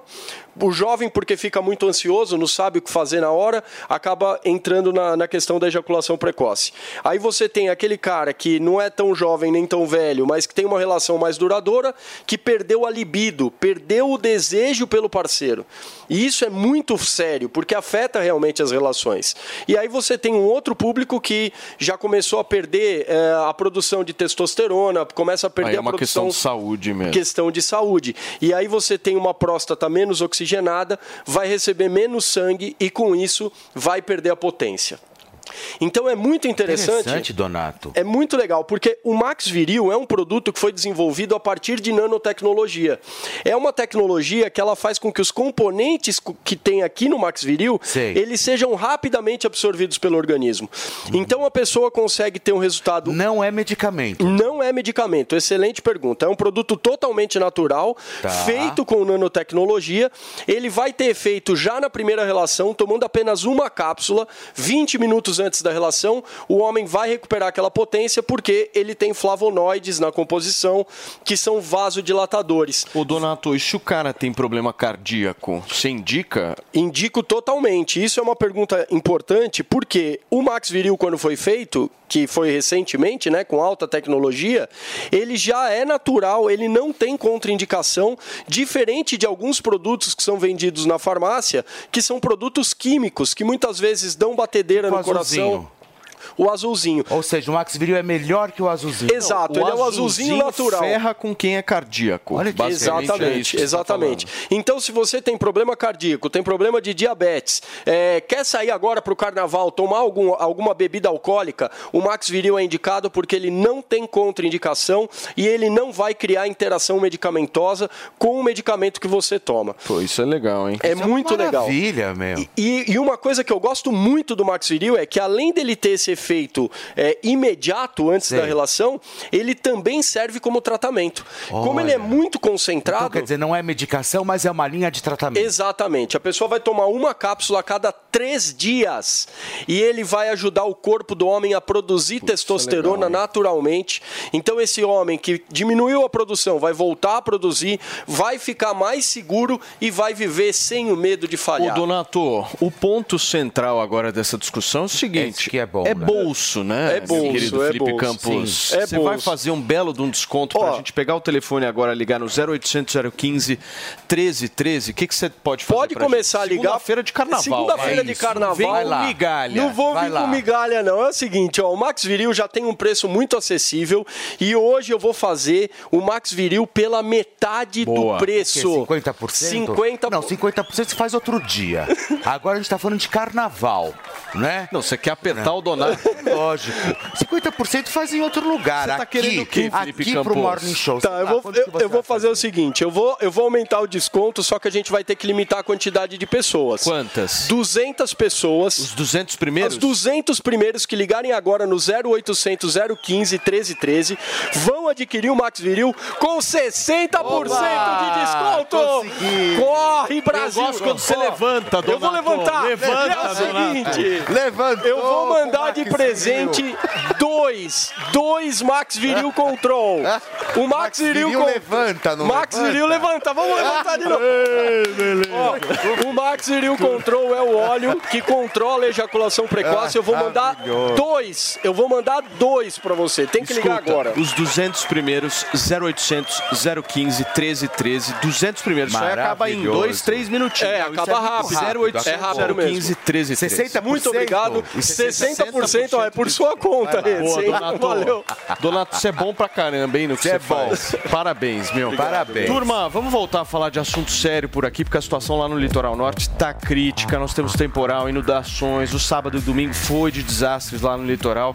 E a chuva, só pra vocês entenderem, interditaram rodovias, casas ficaram inundadas. O estrago, gente, foi grande, como a gente relatou por aqui. São Sebastião, o município, decretou estado de calamidade pública. A Soraya Lawande preparou uma reportagem para entender melhor sobre a situação atual. São 10 horas e 56 minutos, se vocês acompanham agora.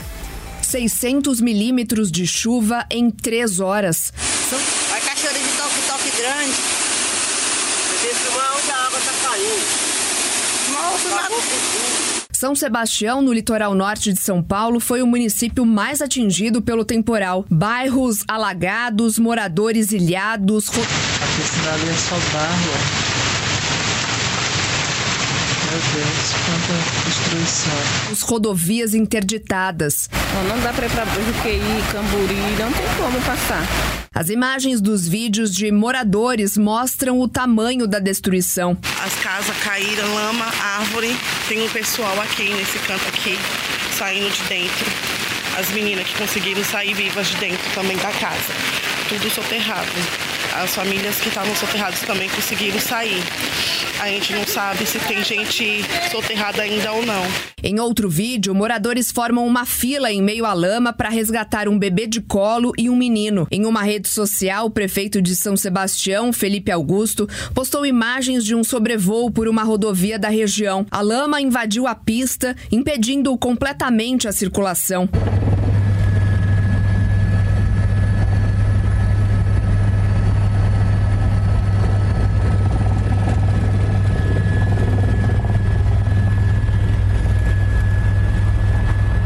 Em Em entrevista à Jovem Pan News, o prefeito contou que a situação é extremamente crítica. De acordo com ele, pelo menos 50 casas foram soterradas na cidade. A maior dificuldade das autoridades municipais é conseguir acessar esses locais. Essas casas ainda tem muita gente embaixo, ou seja, nos escombros, muita gente ainda luta pela vida.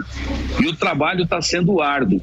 E a grande dificuldade nesse momento é chegar nesses bairros. As equipes de saúde não chegam e quem está lá não está conseguindo sair para acessar os serviços de pronto atendimento. Os trabalhos das equipes começaram ainda de madrugada. O pico de chuva ali por volta de uma e meia, duas horas, três horas da manhã, combinou com uma forte ressaca e com uma alta da maré e com isso nós não tivemos o escoamento das águas, o que agravou ainda mais a situação dos bairros. A Defesa Civil já tinha emitido alertas de chuvas intensas e prolongadas no litoral desde sexta-feira. Por isso, segundo o prefeito de São Sebastião, Felipe Augusto, as equipes já estavam de prontidão máquinas, equipamentos em todos os bairros, portanto, bairros que estão isolados estão com esses equipamentos fazendo o trabalho de desobstrução das vias e com isso nós temos uma ação que foi entregada imediatamente. O município de Caraguatatuba também viveu um final de semana com ruas inundadas,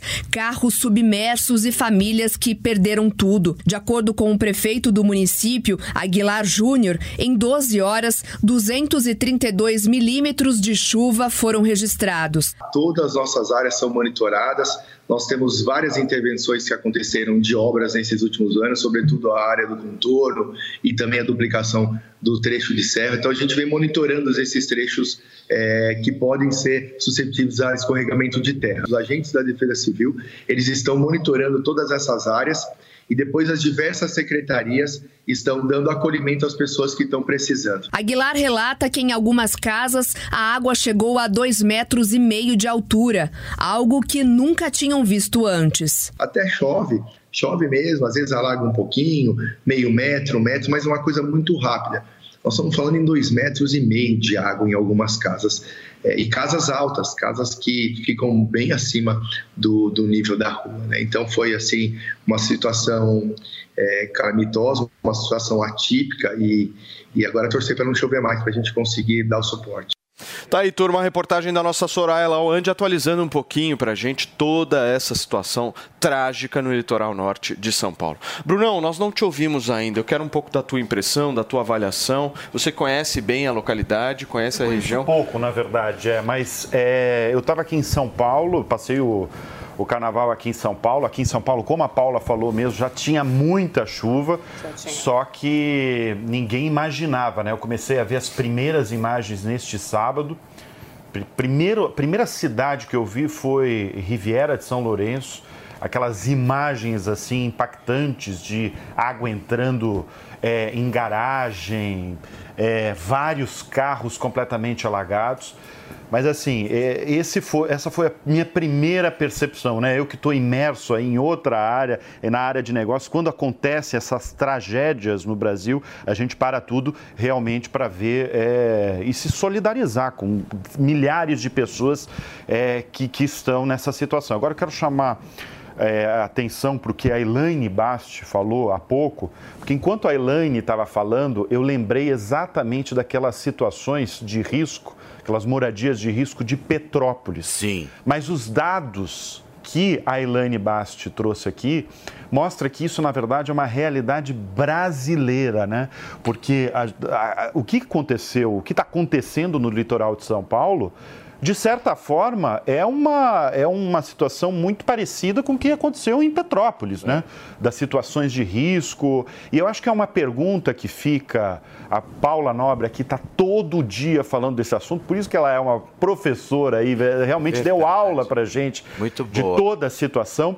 Mas a pergunta que fica para o brasileiro comum mesmo é a seguinte: mesmo com a previsão que tinha de muita chuva, né, 200 milímetros, né, depois foi para 600, por que, que sempre acontece isso? Todos os anos acontece isso. Paulo trouxe aqui que tem uma questão política, evidente que tem, mas ah, aí Paulo também trouxe a questão da defesa civil, que é um, de tirar o chapéu. Estou desde cedo aqui no Jornal da Manhã, teve coronel, teve coordenador da defesa civil, os caras trabalhando pra caramba mesmo, mas o Paulo trouxe essa questão de realmente ter menos pessoas do que o necessário, principalmente ali no litoral de São Paulo. Mas por que que todo ano, sobretudo no início do ano, janeiro, fevereiro e março, a gente tem essas previsões. Não vou nem entrar na questão das moradias aí em risco, mas a gente vê essas tragédias, né, Paulo? Você deve estar acostumada aí o tempo todo, todos os anos, você que cobre essa área há algum tempo é, na, aqui na Jovem Pan e tal, a gente vê isso. Essa, na verdade, é uma pergunta de um brasileiro comum, assim, né? De a gente ter essa previsão, vai ter chuva, vai chover pra caramba. Talvez a gente não tinha aquela previsão de 600 milímetros, não tinha, né? Não, não tinha mas isso acontece todos os anos. Agora, foi erro meteorológico? Como é que, com, com a, com, a, minha ignorância meteorológica, meteorológica, meteorológica. ignorância, não entendo nada. Lá, foi ótimo, foi ótimo. Segue o fluxo. Meu foi ponto ótimo. é o seguinte, é, quando você prevê 200 milímetros e aparecem 600, o que, que aconteceu nesse meio do caminho, Paula? Então, aconteceu essa anormalidade que a gente tem falado, né? Que eu conversei aqui com vocês e que eu estou reforçando bastante, né? Acontece essa anormalidade. A previsão de chuva a gente dá, a gente alerta. Olha, pode ser forte, pode ser intensa, ela pode ocasionar diversos desastres na região. Atenção vocês que estão em áreas de encostas, vocês que moram em áreas ali é, prejudicadas, que podem ser prejudicadas pelos deslizamentos de terra. Então, essa previsão a gente alerta. A questão é, às vezes no dia, a quantidade de fenômenos que se reúnem ali causam essa normalidade. Não, mas então... independente das causas de fenômeno, é, a partir do momento que isso já é previsto, é que isso já é anunciado, exato, exato. principalmente para na localidade, eu acho que tinha que ter pelo menos o um mínimo de interesse e de ficar com os olhos mais atentos o alerta, em relação, né? Mas a é? questão, Fê, a questão é a seguinte: primeiro que a gente está no carnaval.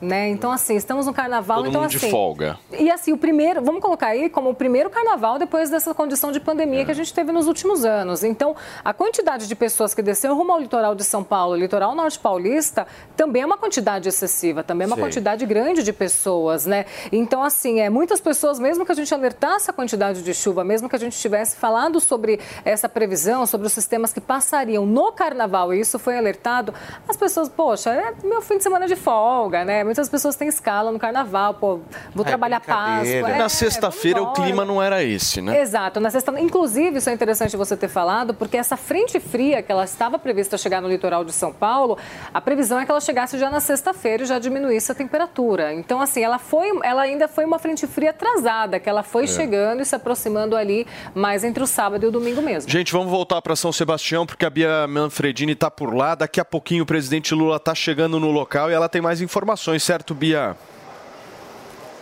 Certo, Paulo. Agora eu falo de dentro do Teatro Municipal. Quando a gente conversou agora no início do Morning Show, estávamos ali do lado de fora passamos aqui já de todo aquele processo, detector de metal, revista, né, por conta é, da vinda do presidente Lula aqui ao local. Então estamos já aqui dentro e Lula já chegou aqui a São Sebastião. Nesse momento ele realiza ao lado de outros ministros e secretários, como o ministro de Portos e Aeroportos Márcio França, por exemplo, sobrevoo nas regiões mais afetadas. E depois desse sobrevoo, aí ele vem aqui para o Teatro Municipal. Do lado de fora já foi colocado todo um policiamento também, tem gradis, tem pessoas ali fora aguardando também a chegada e aguardando notícias. Então Lula vem para cá acompanhado do governador de São Paulo, Tarcísio de Freitas, que já está aqui em São Sebastião desde ontem, domingo. Eles participam de uma reunião aqui dentro do anfiteatro e depois vão chamar a imprensa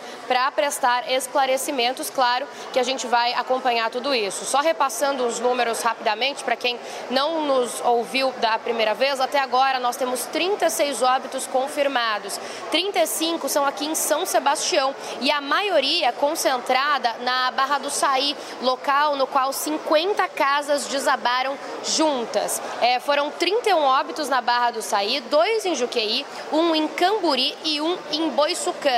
Então, 35 óbitos esses aqui em São Sebastião e outro em Ubatuba, de uma criança de 7 anos que faleceu em um deslizamento de terra. São mais de 500 agentes que estão atuando ainda procurando, pela estimativa do Corpo de Bombeiros, cerca de 40 pessoas que seguem desaparecidas. O tempo por aqui, por enquanto, Paulo, é de sol. A gente está com uma temperatura aqui, olha, de cerca de 28 graus neste momento, bastante quente, bastante sol, o que é bom, claro, porque sempre é, quando chove mais, né, depois de um momento como esse, o solo já está encharcado, então mais chuva pode facilitar novos desmoronamentos, novos deslizamentos. Então é bom que o tempo fique firme. É, então a gente espera agora, Lula está fazendo esse sobrevoo nas regiões mais afetadas, depois ele vem para cá e claro que a gente chama vocês com tudo o que acontecer aqui no Teatro Municipal de São Sebastião.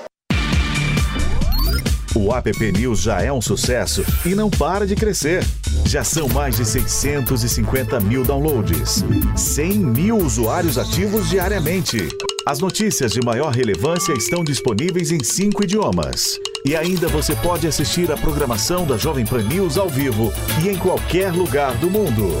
Baixe agora mesmo o app News na sua loja de aplicativos. É de graça.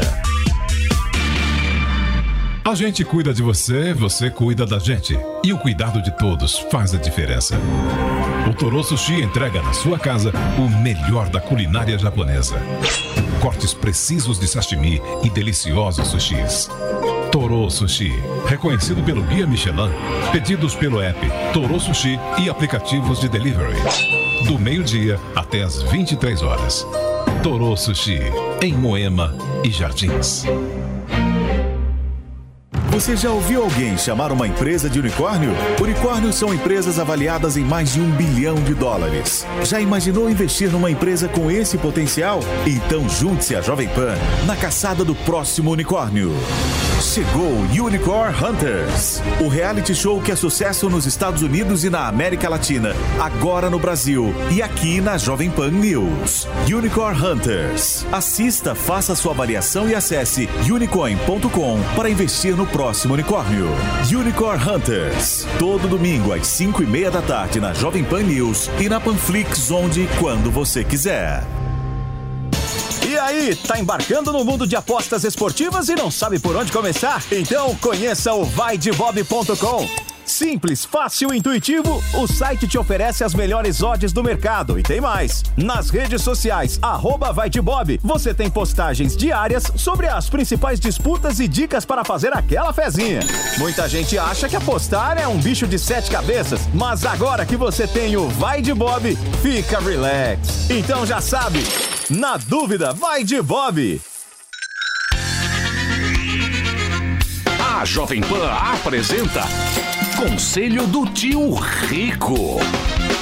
Senhoras e senhores, Daniel Zuckerman, tio Rico, estamos aqui na Jovem Pan para o conselho, o conselho sábio, o conselho que é muito querido porque ele vem do coração do tio Rico. Você Zuki, fala com o a, coração. a tua filha tá maravilhosa. Ela tá, Nina tá uma graça. Graças a Deus que puxou a mãe, não Graças puxou a você. Deus. Graças a Deus.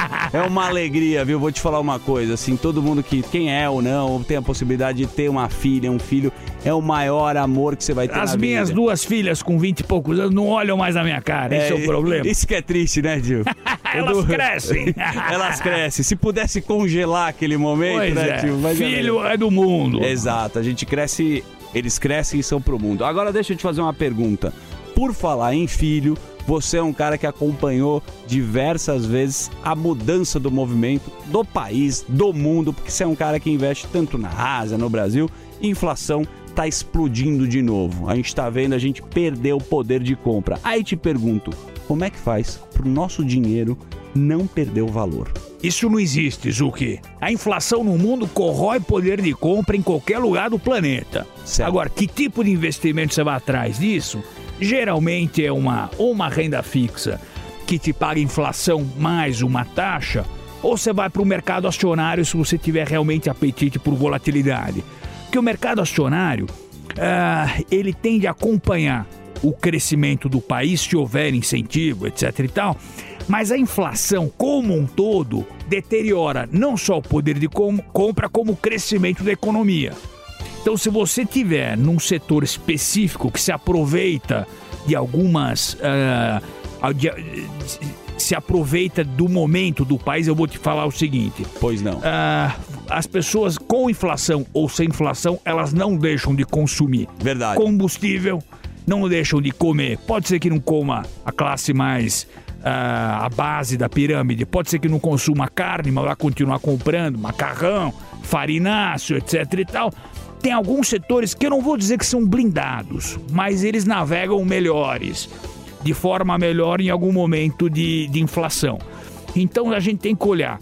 Olha bastante título que é título público que é Tá. voltado à, à inflação e as ações também, porque a ação no longo prazo, meu amigo, sendo boa a empresa, Vale, Petro, Banco, vai que vai. Boa. E outra coisa, você falou que a inflação está explodindo, mas semana passada os Estados Unidos já começou a desacelerar.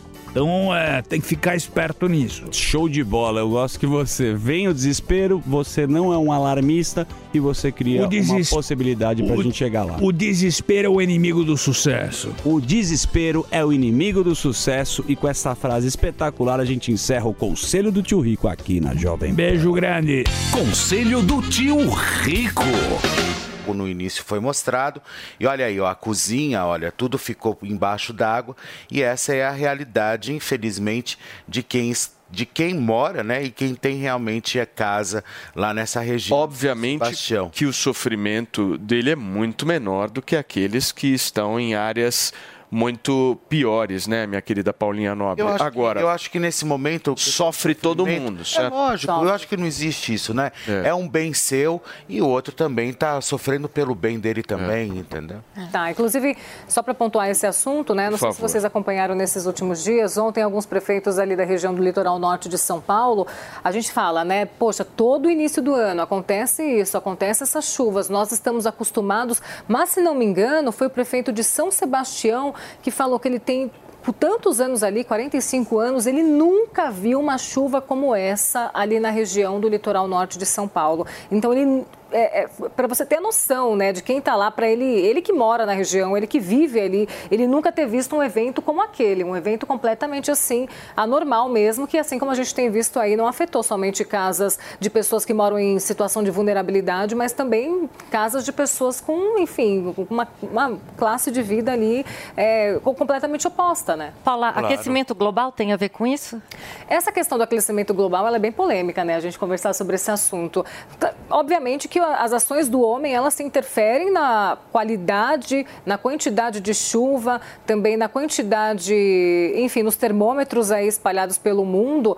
Mas também a gente fala muito sobre uma questão cíclica, né? A gente fala muito sobre uma questão de, enfim, é, de hoje nós estamos passando por esse período de muita chuva e tudo mais. Daqui a pouco essa chuva diminui, aí a gente não tem mais essa chuva, e daqui a pouco ela volta de novo. Então a gente.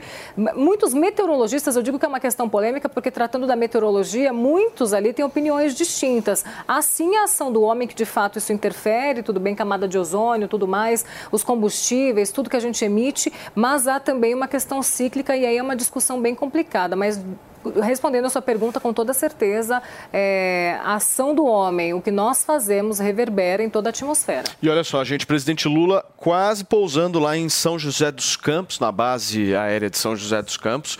Ele vai pegar justamente um helicóptero e vai direto para a localidade afetada ali no litoral norte de São Paulo. A gente vai acompanhar tudo minuto a minuto ao vivo aqui na Jovem Pan News. São 11 horas e 16 minutos para vocês que estão por um acaso chegando agora.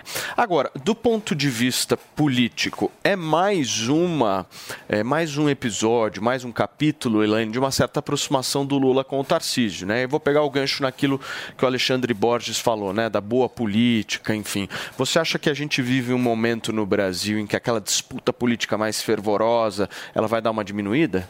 De trégua, assim? É. Como é que você vê isso? Porque a gente viveu um nível de intensidade altíssimo, né? Se a gente analisar, sei lá, é, de abril a outubro do ano passado, ainda mais depois de outubro com os acontecimentos, com o 8 de janeiro. é horrorosa. Tudo isso, a, a, a sociedade ela ficou politizada por completo e num nível de, de intensidade muito alto, né? Esse tipo de gesto e de aproximação, que não é a primeira, promovida É. inclusive pelo governador Tarcísio Gomes de Freitas, vem surpreendendo atendendo a todos, né? É, até, eu, eu não enxergo ele como uma pessoa de extrema direita. Uhum. É, que nem a gente vê, é, a gente tem hoje uma extrema direita numerosa e uma, uma extrema esquerda também, e eu acho que esses embates vão continuar. Mas especificamente no caso do Tarcísio, apesar dele ser de direita, eu, eu vejo ele uma pessoa, vejo nele uma pessoa muito mais ponderada e aberta ao diálogo. E tem que ser isso mesmo. Ele é o chefe, ele é o governador da maior economia do Brasil, que é São Paulo. E, e, e, por outro lado, o presidente Lula também tem que ter um bom relacionamento com o governador da maior economia do país, que é o que, que a economia que movimenta o país. Então, você não pode ter é, atritos é, no estado mais populoso, no, com o estado mais rico do país, entre presidente e governador. E eu vejo no Tarcísio uma pessoa muito mais moderada do que o restante da direita. Não sei se, se, se todo mundo aqui concorda com Claro, isso, mas claro. Agora, Ale, esse ponto da Elane é interessante, né? Porque a gente, por exemplo, nós, pagadores de impostos, o que, que a gente está preocupado nessa hora? Eu estou pouco preocupado se o Tarcísio é de direita, se o Lula é de esquerda, se o outro é de centro, se um vai para frente, o outro vai para trás. Eu só quero que quem tem a caneta pegue o carro, pegue o avião, pegue o helicóptero e vá lá fazer exatamente o que o Tarcísio e o Lula estão fazendo. É isso que eu quero. Eu quero ver esses caras trabalhando. E vou te falar, eu acho que senador também deveria estar ali. Eu acho que várias outras autoridades deveriam estar ali. Como não é ministro apenas o Márcio Poder Executivo, França não. tá indo lá. Supremo Tribunal Federal, na minha avaliação, tem que estar ali para verificar o que, que o Poder Judiciário também pode ajudar nesse momento, porque existem vários entraves jurídicos também nessa história. Eu acho que é poder público como um todo num grande mutirão. É isso que eu espero, pelo menos. O que você acha, Lê?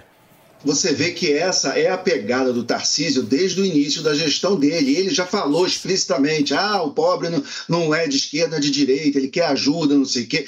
O braço direito do Tarcísio é o Gilberto Kassab, que é o clássico disso da política brasileira. Né? Ele, ele fala também que é o político que também não é de direita, não é de esquerda, que o PSD não é, enfim. é, é, então não é coincidência do Tarcísio ter colocado ao lado dele o Gilberto Kassab. Ele já está dando todas as dicas da maneira como ele vai governar São Paulo. Alguém que com certeza tem é, é, planos para o futuro, de uma possível reeleição, ou até planos de, de uma, de uma candidatura presidencial. É, ele tem é, é, muito claramente aí uma oportunidade de mostrar que não é porque você é de esquerda ou de direita que você é, como a Elaine disse muito bem, um extremista ou alguém que politiza tudo, ou então que transforma tudo numa guerra, numa batalha campal, e que às vezes o político ele tem que trabalhar, administrar. O, o Tarcísio ele é engenheiro, ele foi ministro da infraestrutura, é o assunto que ele entende. Então ele não só, claro, ele não tem culpa, tem zero culpa disso. Ele entrou ontem no cargo. É, vocês vão achar que eu estou defendendo ele porque ele é carioca e flamenguista, mas não é isso não, tá? Estou defendendo que ele entrou agora, mas ano que vem, daqui a um ano, daqui a dois, três, é, a gente vai poder chegar para o Tarcísio e cobrar dele falar: bom, e aí, governador? Passou um ano, passou dois anos. Que, que, o que foi feito naquela região ou em outras áreas de risco do estado de São Paulo? Você tem, nós podemos agora cobrar dele alguém que vem dessa área de infraestrutura e de engenharia, é, formado no IME, a gente tem como é, cobrar dele que, que isso seja uma marca da gestão dele. E ele com a aspiração política que ele tem, provavelmente, acho muito claramente, ele está vendo isso também como uma oportunidade de crescer em capital político. Essa transferência que ele faz do gabinete para lá, claramente é isso. Então, é a boa política, é a união é, de uma necessidade com uma oportunidade, no caso político, de se crescer capital político, prestando serviços que a sociedade está precisando. Muito bem, gente. Nós estamos ao vivo aqui na Jovem Pan News, são 11 horas e 21 minutos. A gente continua acompanhando tudo o que acontece. Daqui a pouquinho tem o presidente Lula e o governador de São Paulo, Tarcísio Gomes de Freitas, chegando na localidade no litoral norte de São Paulo e você acompanha tudo aqui. Mas antes, meu querido Andrade, eu jamais imaginei que você, estaria por carnaval. aqui uma segunda de carnaval. Trabalhar, né, É Paulo? isso. Jamais imaginei.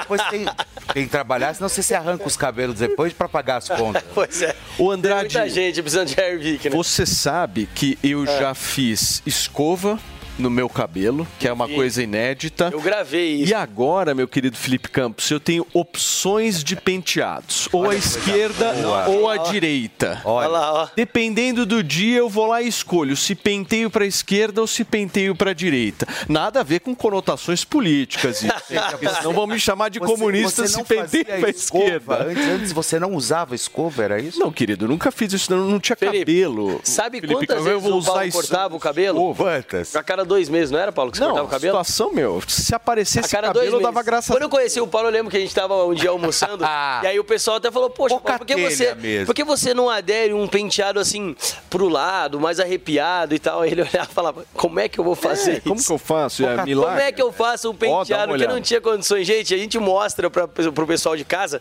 a tecnologia que tem o Hervik. Porque em um ano o Paulo fazendo tratamento. É bom, hein, não, Andrade? A situação de, É de como era antes, de como ficou, é completamente diferente. Por quê? A gente sabe que é um produto que fortalece a raiz, ou seja, quando o cabelo tá caindo, ele faz o cabelo parar de cair. E se a pessoa tá ficando careca, mas tem aquela penugenzinha, ele faz essa penugem voltar a desenvolver o fio normal. Então Onde a tampa. penugem há esperança. Aonde a penugem há esperança. A gente tem casos de anos e depois até de alopécia. Olha ali a situação, era da Esse Thaís, caso lembra dela? é inacreditável. A Thaís veio aqui no programa. Ela veio aqui, a gente trouxe ela aqui. Imagina quando uma mulher vê nessa situação, por exemplo, aquela falha no cabelo, porque ela falou que foi do nada. No estalar de dedo, ela percebeu mais pra quando ela mulher, olhou. né? Imagina a autoestima como é que Imagina uma fica. mulher sair na rua dessa forma. Não, é Uma- desesperador. Olha, olha, olha E isso. olha a diferença. Imagina uma mulher esse sair antes assim e depois, Paulo, esse antes e depois foram três meses de uso do Hervik. Três meses. A gente sempre indica o pessoal de casa adquirir o tratamento de um ano para fazer certinho, para poder preencher realmente, que foi o que aconteceu com o Paulo, um ano usando. Poxa, tava só ficando só aqui na frente, Pô, né, Paulo? muito, tava, tava vazado aqui atrás Foi. todo do Paulo. Então o que acontece, gente? É um produto que tem tecnologia para acabar com queda de cabelo e para estimular o crescimento do cabelo. Então por que você ainda não pegou o telefone? A gente está mostrando aqui vários antes e depois. Milhões pra fazer Muita grana foi investida para Tecnologia desenvolver pura, tecnologia. Tecnologia pura. Como que chama essa É tecnologia? Nanotecnologia, biotecnologia. Então é, é muito legal a gente falar isso, porque é algo que está presente hoje nos dermocosméticos que não existia antigamente. Então o cara que fala para mim que tentou de tudo antigamente para resolver o problema, não tentou Hervik, porque o Hervik realmente ajuda você Ele é hipoalergênico, ou seja, testado der- dermatologicamente. Testado dermatologicamente. Não dá nenhum tipo de reação e você pode usar o produto Agora, E não é remédio também, é em forma de spray. Você espirra na É região isso onde está a falha, onde está a entrada. Quem está nos acompanhando, sexual, nem né? nada. Então, ó, já anota o telefone e liga agora. 0800 020 1726. Nossa equipe tá lá hoje, em pleno carnaval, para atender você, todo mundo trabalhando. Então, aproveita, pega o seu telefone e liga.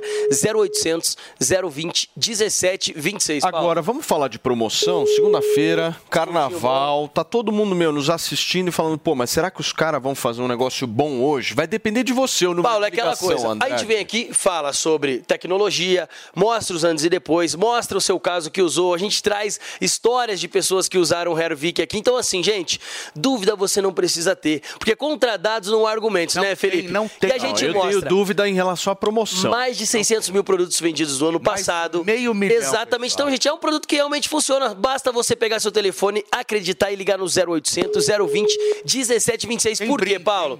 Era o último dia semana passada, lembra? Você consegue repetir? É sério? Porque hoje é feriado, véspera de feriado, carnaval e tudo mais. Tem muita gente em casa, tem muita gente acompanhando o Morning Show. Então, assim, ó, vou falar até baixinho aqui. Quem tá nos Hum. Acompanhando hoje, um lote eu vou conseguir disponibilizar 60% de desconto. Mas não entendi. Fala só mais um pouquinho. Um lote, 60% de desconto. maravilha. Pra ligar no 0800 020 1726. Um lote são os 200 primeiros. Os 200 primeiros. É só um lote. Então aproveita. Você que ainda não adquiriu, aproveita, gente, pra pegar 60% de desconto Opa. no tratamento de um Mas ano. não é só não. Eu quero brindes, Felipe Brinde. Campos. Olha só, então já que você quer brinde, pode chegar por aqui porque você vai levar o tônico capilar, que é maravilhoso, feminino, que agora tem o Hervik feminino, e também o shampoo, gente, com uma fragrância absurda. E de quebra ainda você leva o seu smartwatch. Smartwatch? Então, é Smartwatch também. só Ai, pra ai, ai. entender, 60, 60. a linha feminina, Fê, e o relógio, é isso? O relógio é por conta do Felipe hoje, não era pra dar o relógio de Tem que brinde dar, hoje, hein? tem que dar.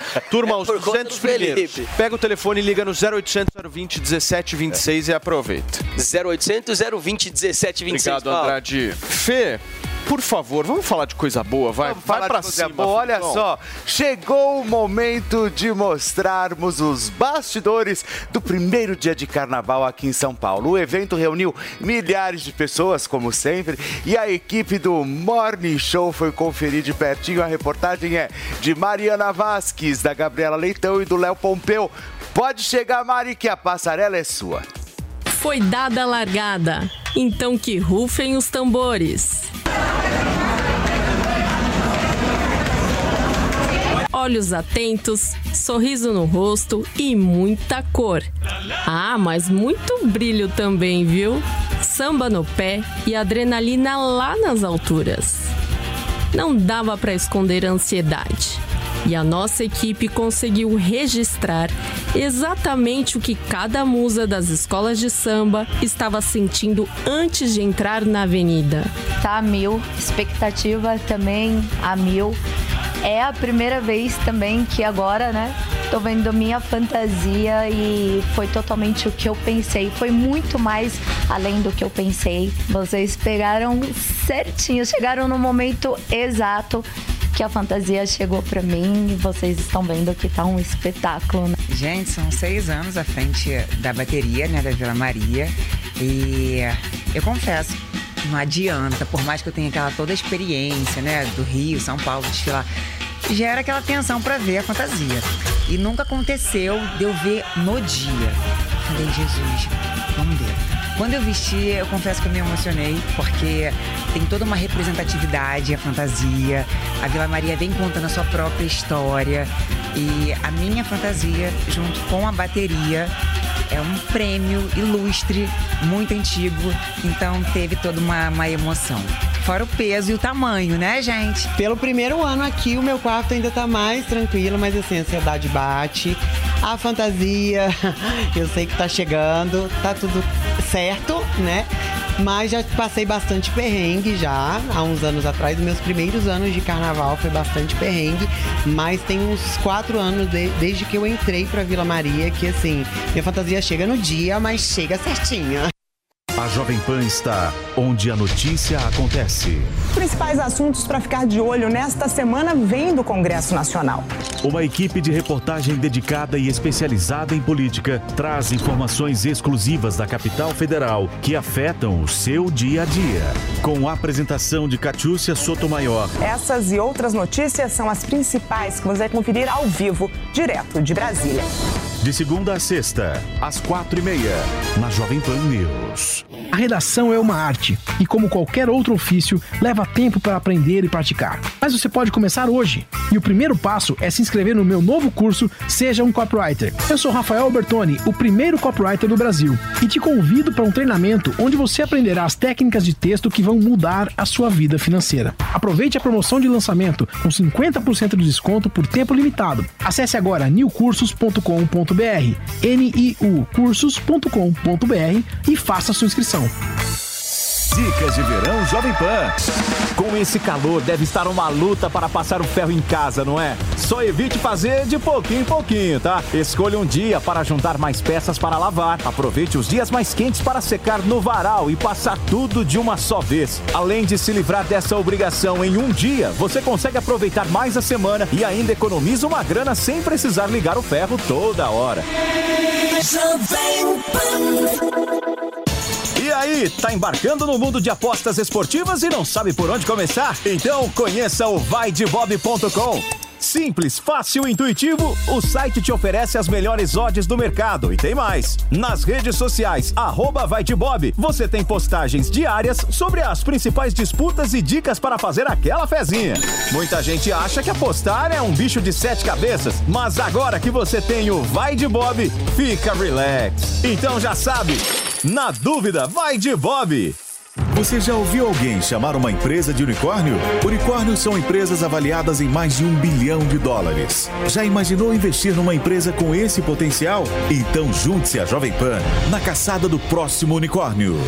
Chegou Unicorn Hunters, o reality show que é sucesso nos Estados Unidos e na América Latina, agora no Brasil e aqui na Jovem Pan News. Unicorn Hunters. Assista, faça sua avaliação e acesse unicorn.com para investir no próximo unicórnio.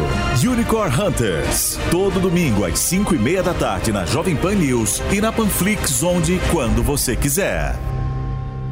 Diante do cenário atual, onde vivenciamos uma alta disseminação de doenças, é necessária a adoção de hábitos de limpeza mais rigorosos. Para auxiliar a higienização da sua empresa, a Gocil oferece soluções completas com inovação e excelência operacional. A Gocil integra tecnologias e profissionais qualificados, com um modelo de gestão desenhado especificamente para a rotina do seu negócio. Para saber mais, acesse gocil.com.br ou ligue 11 2678 0600. Gocil, a maneira mais segura de confiar. Um debate de assuntos diferentes, atuais e polêmicos. Aqui nós mostramos os dois lados da notícia, respeitando a diversidade de opiniões. Você é a favor ou contra? Concorda ou discorda? No Prós e Contras, nós abordamos todos os lados do mesmo fato para você formar a sua opinião. De segunda a sexta, às três e meia da tarde, na Jovem Pan News. Após uma longa reforma, o Museu do Ipiranga abre as portas para sua visita e o que você não pode perder é de completá-la indo a uma das unidades do maior grupo gastronômico da região, o Grupo Sala VIP. Curta o ambiente retrô da Nico Hamburgueria. Deguste uma massa fresquinha no Nico Pasta e Basta. Aprecie a clássica pizza da Sala VIP. Ou, se preferir seguir no clima da independência, o Bar do Nico, um casarão arejado, onde tudo faz referência à história do Brasil. Mais informações no site gruposalavip.com.br. Sua visita completa. Bye. É depois da rodada que o jogo começa. Informação. Então vai ser o seguinte, já tô vendo aqui. Opinião. Esses caras não sabem o que é futebol. Análise. O Fábio nunca faz isso. E debate no Canelada. O pós-jogo completo na Jovem Pan Esportes. As discussões do dia seguinte. aqui? Mentira. Os erros e acertos da arbitragem. No futebol, se a bola não rolar. Os gols decisivos. Canelada. Após os principais jogos da rodada na Jovem Pan Esportes. São Sebastião, região de- do litoral norte de São Paulo, a gente não consegue ver muitas vezes uma estruturação sendo feita ali na região, né? Turma, Sabe deixa, que a- deixa eu só receber quem nos acompanha pelo rádio. Fê, são 11 horas e 34 minutos. Para você que chegou agora, a gente está repercutindo aqui todo o desastre que aconteceu nesse último final de semana no litoral norte de São Paulo. Quase 40 pessoas perderam as suas vidas. Temos quase 50 pessoas que estão desaparecidas e a Defesa Civil, os órgãos estão tentando procurar e encontrar essas pessoas. Temos rodovias fechadas e você aqui na Jovem Pan confere absolutamente tudo, minuto a minuto, dessas informações que estão Sabe acontecendo. que foi antes da pandemia, foi 2019, não, não, na verdade foi no início de 2020, eu estive em Ubatuba, eu vi uma cidade muito jogada, sabe, abandonada. São na muitas, verdade, coisa que eu não via há muito tempo, né? Eu fiquei muito surpreso quando eu vi aquela história toda.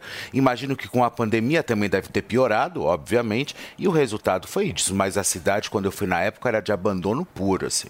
Exato, é. São muitas cidades né, no litoral de São Paulo que passam por essa condição, mas aí essa condição de política, política pública, eu acredito que a Helene pode até falar melhor do que eu em relação Não, a esses isso. dados de são tão ruins. Eu- Saneamento básico, eu estava dando uma olhada, inclusive, nos números hoje. Por exemplo, São Sebastião é muito menor do que a média, que já é baixa a do Brasil de saneamento É. básico. Né? A gente está falando de esgoto, de chegar água na casa das pessoas. Eu tivemos até recentemente, já que o Fê falou de Ubatuba, aquela história da taxa, né, que a própria prefeitura fez para todos que estavam entrando ali na cidade. Se eu não me engano, acho que eram uns 12 ou 13 reais por veículo que estava adentrando a municipalidade, né? Então, enfim, são vários aí os recursos sendo investidos e aí a gente a gente vê isso. Posso só trazer um contraponto aqui? Eu gosto muito quando as pessoas elas chegam e falam: "Pô, Paulo, não concordo com você, não concordo com o Felipe", porque a gente faz um debate aqui, ninguém é dono da verdade, o que a gente está tentando aqui é justamente tentar os nossos trazer os nossos pontos de vistas. Mas eu gosto muito da Luci Begrossi. Um beijo para você, Luci. Você sempre todo dia tá lá no Twitter Twitter mandando coisa pra gente. Ela diz o seguinte: Paulo, a ação imediata dos políticos em tragédias como essa em São Paulo é fundamental, mas eles, principalmente o presidente da República, não precisam estar em loco para fazer as coisas acontecerem. A presença deles requer uma logística complicada, o que tira o foco e manpower dos resgates. Foi o que ela trouxe aqui. Ah, eu não acho. Você concorda, Alexandre? Simbolismo, né? Achei a questão ótima, por quê? Porque uh, teve um caso, eu não sei se vocês assistiram aquela série The Crown, que é ótima, que tem um, um, dos capítulos mais assim, icônicos, é uma história verídica que houve um deslizamento de terra lá na Inglaterra em 66, que matou um monte de crianças, não sei se vocês lembram desse episódio, e a rainha da Inglaterra, ela foi acusada de não ir uh, assistir, não dá, não dá lá a, a, a, o devido apoio aos moradores daquela cidade, chamava Alberfan, porque exatamente por isso, essa era a justificativa, que uh, quando a rainha vai, ela leva um séquito de tanta gente, de segurança, de coisa, que ela ia bagunçar o local, ia tirar o foco da defesa civil, que estava precisando trabalhar, tirar as pessoas dos escombros e tal. Então, assim, existe um argumento, evidentemente, para você não causar um tumulto, mas a visita, ou pelo menos o sobrevoo de um político, político numa região mostra o foco, mostra que o país está olhando, que o país está apoiando e em, simbolicamente que a, a política não é só a parte administrativa, existe uma dimensão metafísica, simbólica também. Então é importante que o político vá assim. Me, é, é o, a ressalva que ele não atrapalhe, ok, é importante que ele não atrapalhe, mas que ele vá, de alguma forma, ele se aproxime, dê discurso, mostre que está é, é, mobilizando a máquina pública e recursos públicos para socorrer aquelas pessoas. Isso é importante, isso é fundamental. Só um último parênteses é, sobre essa história da água tá indo para lá e, e, no meio dessa coisa toda, como é porque com tanta água, né? Isso me lembrou, não sei os quantos que, no, que nos acompanham aqui que são fãs daquela banda do Iron Maiden, mas ela tem uma música em cima de uma, de uma poesia muito conhecida do Samuel Taylor Coleridge, que chama The Rime of the Ancient Mariner, né? a rima do, do velho marinheiro, que ele falava Water, water everywhere, but any drop to drink. Água, água por todo lugar, mas nada para beber. Isso é uma expressão muito comum que os americanos e ingleses falam, é exatamente isso. Que era um cara que estava perdido num naufrágio, onde tinha água do mar para tudo quanto é lado, mas não tinha nada para beber. Ah, que Muito ótimo. bem. Minha querida Elaine Blas, você tinha me pedido a palavra, por favor? Não, não. Ah, não pediu? Não, não. Falha minha. Mas eu quero te ouvir, meu. E o Bruno Meyer também está quieto. Não, não, não. Eu, eu só, eu não, eu concordo com o que o Alexandre está falando, porque tem, mas é sempre bom a gente ouvir o outro lado, né? Quem está nos assistindo, seja pela TV ou pelo rádio. Mas é. Ela tem deu a uma opinião questão, dela, né? Não, mas tem uma questão muito importante que tem realmente a questão do simbolismo. Né? Ainda mais no momento, uh, no momento que a gente está vivendo agora. É, mas mais do que o simbolismo, eu acho que o encontro entre, agora no caso, o governador Tarcísio, junto com o presidente Lula, é o encontro de você talvez ali nesse encontro presencial você tomar medidas. Eu acho importante isso, não só pelo simbolismo, que o simbolismo é importante, de certa forma traz talvez uma acolhida perante a opinião pública, mas principalmente para as pessoas que estão lá, mas mais do que isso é o encontro presencial dessas autoridades. É muito melhor elas estarem presencialmente do que cada uma tá uma claro. na Bahia, a outra tá claro. no, no, no, gabinete aqui em claro. São Paulo. Acho extremamente salutar essa decisão aí do governador é, Tarcísio. Você pode chamar do que quiser, pode chamar de populista, pode... mas eu acho importante porque é o encontro presencial de autoridades que têm a caneta na mão e podem fazer diferença nesse momento de e tragédia nesse momento também, nacional. Não, eu acho que o que não pode se levantar nesse momento são aquelas polêmicas ah, um tá querendo aparecer, o outro quer. E vai. E daí? falar, né? Mas deixa daí, falar, é, deixa E daí, mas que apareça, mas pelo menos está lá resolvendo. É. Muda-se o gabinete de crise justamente lá para o loco onde realmente está acontecendo todo, todos os desastres e tentar resolver essa solução. Eu achei isso maravilhoso. Eu nunca ouvi isso anteriormente. É. Eu nunca vi. Eu, em Petrópolis não aconteceu isso, em Franco da Rocha não aconteceu isso, né? Que foram os casos mais recentes que nós tivemos. Agora, a partir do momento que ele faz e tem essa atitude, eu acho que no mínimo a gente tem que trabalhar com o benefício da dúvida, É, que as coisas estão mudando. Um outro ponto né? é melhor do que tá longe, né? É lógico. O presidente está na Bahia, o que, que vai? sabe? Pois é, e o, Ta- o Tarcísio não vai para lá, é só o gabinete de crise que vai.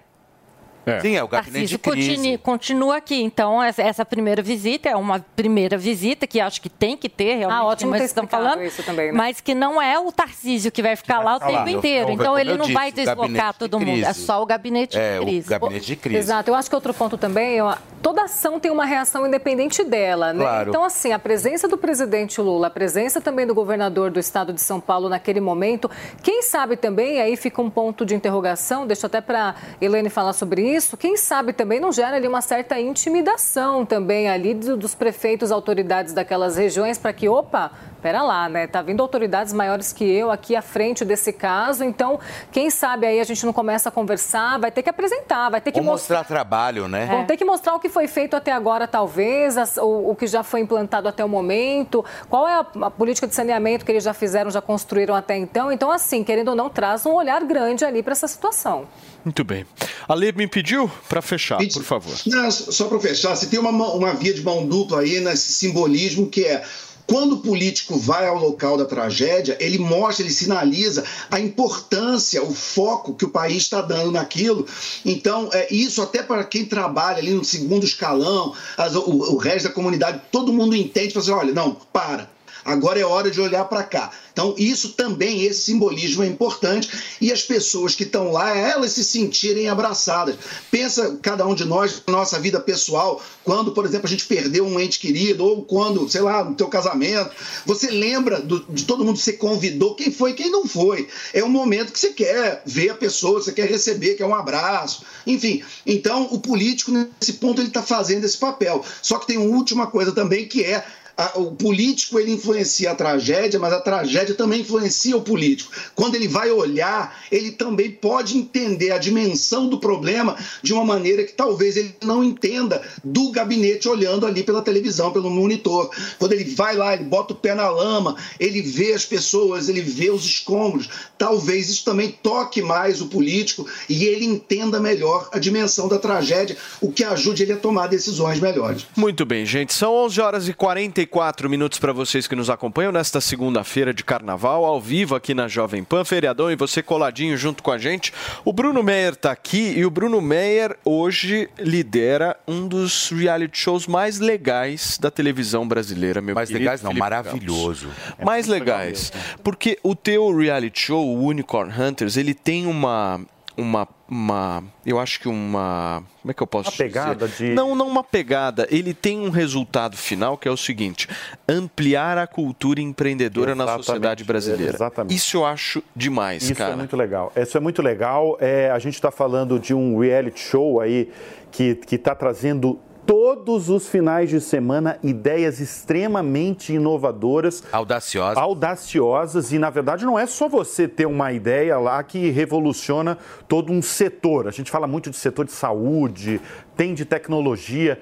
Mas você tem que convencer uma bancada de jurados, uma bancada de jurados muito especial. Por exemplo, está, o, con- o- tá, por exemplo, ali o cofundador da Apple, simplesmente na bancada ali que a gente chama de Círculo do Dinheiro. Que avalia os Que projetos. avalia os projetos, as startups. Está sendo muito legal. Esse é um formato dos Estados Unidos. Eu vou até trazer um exemplo do último final de semana, que o exemplo é o Starton Therapeutics. A gente, nessa bancada aqui, eu tenho certeza que nunca ninguém ouviu falar desse- dessa empresa, dessa startup. Ela esteve presente no último episódio do Unicorn Hunters, foi criada pelo Pedro Littinger. É uma startup que apresentou uma forma de prolongar a vida de pacientes com câncer, melhorando a eficácia dos remédios utilizados durante o tratamento. Já pens- de- é uma, é uma revolução que, que, que pode fazer a partir da ideia de uma startup. A ideia que ele trouxe é um método que chega a reduzir em 75% a quantidade de drogas utilizadas no período de tratamento. Esse foi um, um- um dos episódios. Foi o episódio que foi exibido neste domingo aqui na Jovem Pan News. E foi Tá maravilhoso o programa, né? Ô, Muito Brunão, legal. a gente tem um trechinho para assistir agora. Roda aí, Ah, legal, produção. legal. Unicórnios existem sim. Temos uma abordagem que transformará a vida dos pacientes com câncer. E nós vamos mudar isso. O nosso foco é prolongar a vida e melhorar a qualidade de vida das pessoas. Eu estou muito tocado com o que está fazendo, porque não afeta só a pessoa que tem câncer, afeta todos que amam essa pessoa também.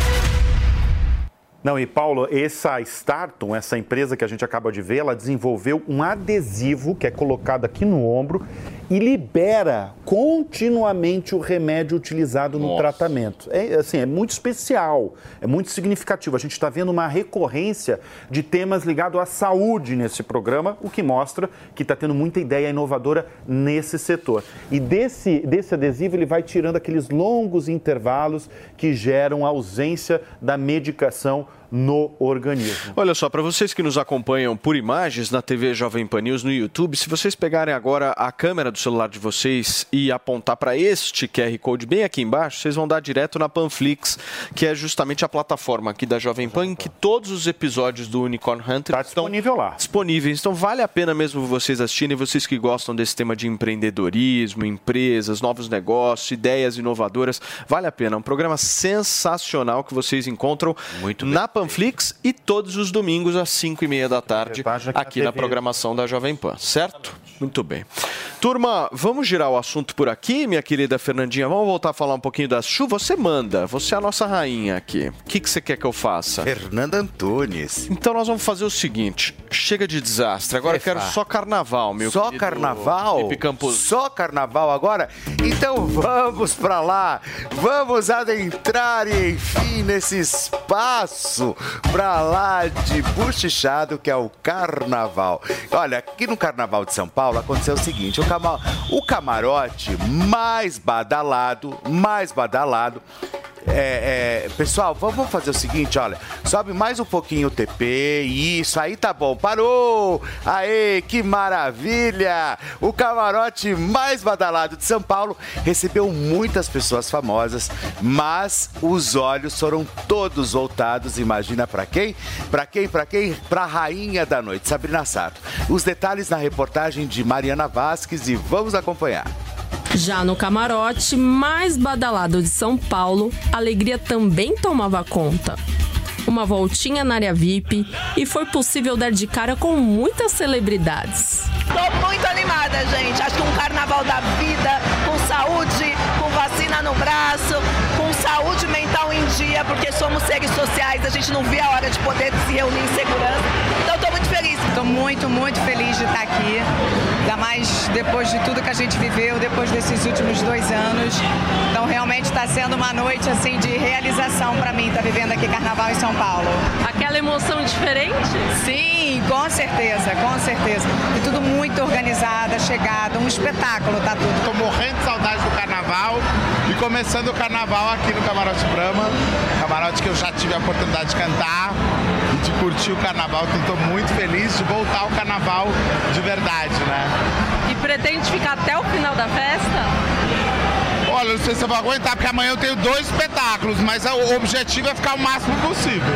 O primeiro dia foi marcado por milhares de pessoas reunidas para curtir o show do Zeca Pagodinho última escola de samba que desfilou aqui no Sambódromo do AMB foi a Gaviões da Fiel. E foi justamente a Gaviões, que está há 20 anos sem conquistar um título no grupo especial, que trouxe no seu elenco a musa mais aguardada da noite. É isso mesmo, a Sabrina Sato. O look escolhido para chegar na área VIP do camarote foi uma fantasia de cowgirl. Já para o desfile, a rainha da escola de samba entrou fantasiada de dragão de São Jorge. Nossa, a fantasia tá lindíssima. E nada melhor do que a aprovação da mãe para brilhar na avenida, não é mesmo? O primeiro dia dos bastidores do Carnaval de São Paulo fica por aqui. Mas antes a gente tem um recadinho super especial. Galera do Morning Show, um beijo pra vocês. Que fofa. Ei, dona Kika, um beijo pra você também, querida. Seja bem-vinda, seja bem-vinda sempre aqui conosco. Vocês sabem que, sem dúvida alguma, o carnaval é de todas as rainhas. Mas Sabrina Sato já se tornou icônica no carnaval, porque olha, a quantidade de pessoas e a quantidade de imprensa, de fotógrafos que ficam aguardando a chegada da Sabrina, justamente por causa dessa questão da, das fantasias. Ela chegou de cowgirl, depois ela trocou pela fantasia de dragão e depois foi pro baile do Copa, mudou a fantasia também de Sabrina, Sabrina Boneca. Enfim, Essa trabalha, essas né. Fê? Ela é Só trabalha. né? Mas agora, gente, agora o papo é sério. Olha, neste final de semana, o repórter Rodrigo Luna, da TV Guararapes, afiliada da TV Record de Recife, Pernambuco, foi assediado durante uma transmissão ao vivo do bloco Galo da Madrugada e nós vamos conferir o VT agora aqui no Morning Show. A última vez. A, última vez que Grande Mames fez isso, eu quase apanho quando chego em casa. Foi lá em João Gomes. Me controla, mulher. Vim. Mulher, calma, é filha, calma. Me controla que amanhã. Ó, eu sou casado. Amanhã tu vai ter um bocado de gente solteira aí, de homem solteiro pra te dar beijo. Você é casado, mas não é capaz. Ah, pode não.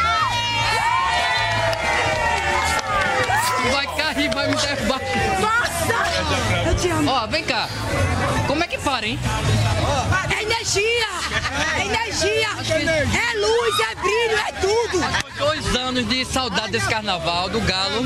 Vai estar despirocada total. É só dois anos sem ter o carnaval. Eu vou me jogar amanhã daquele jeito. Eu vou te beijar tanto amanhã. Olha!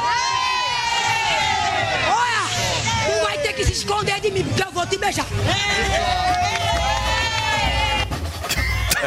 Gente, gostei da enquadrada. Gente, não, ela simplesmente tomou conta ali da matéria do, do, do, do, do- do repórter. né? Escuta, cá entre nós, isso aí pode ser chamado de assédio, certo? Sim. Pode. Assédio. É, porque na verdade o que aconteceu... Que nem se fosse uma mulher ou um homem lá do Vocês outro esqueceram lado. na transmissão do carnaval do carnaval no ano passado? É que a sério. repórter estava. Ela estava transmitindo, o cara chegou e deu um beijo por trás dela. O que aconteceu? O cara foi preso. O cara foi preso. Então, ou seja, o pau que bate em Chico bate em Francisco. Vou pegar aqui uma reportagem que eu estava vendo ontem à noite que me chamou a atenção pelo título. E aí eu acho que tem toda uma questão ideológica aí por trás. Título da matéria: Entrevistada surpreende jornalista com beijo na boca ao vivo. Surpreende? Surpreende. Ah, surpreendeu.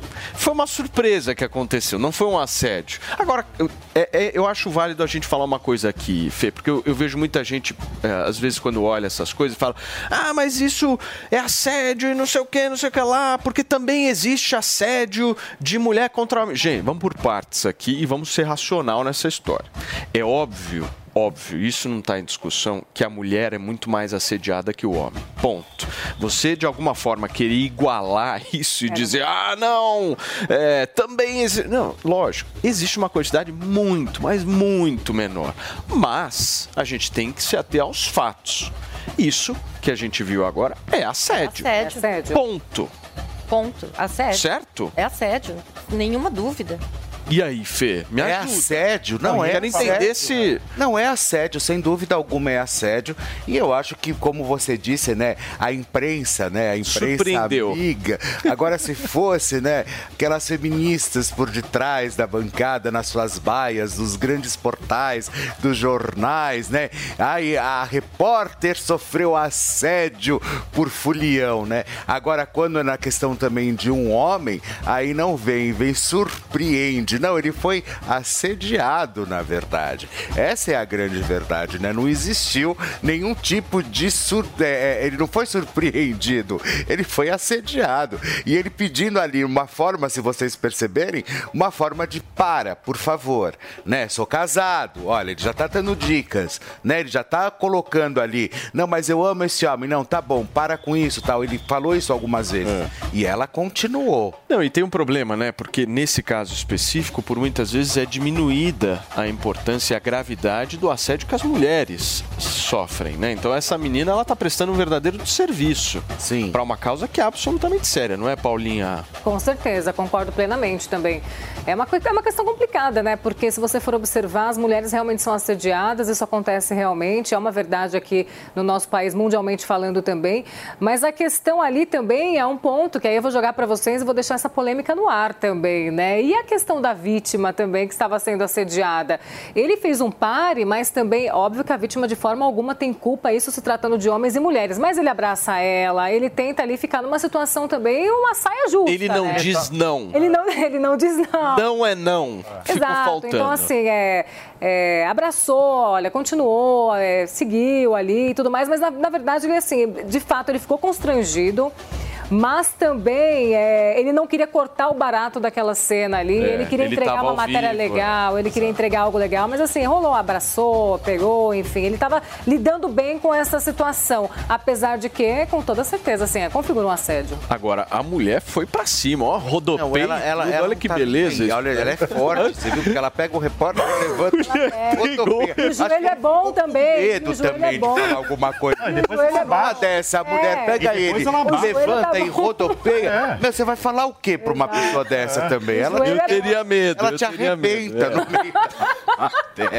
E aí, meu é querido Alexandre. Borges? Olha, ele claramente ele foi assediado. A comparação que foi feita com o o episódio do ano passado foi um beijo no rosto. Ele foi beijado na boca. Ele não queria ser beijado.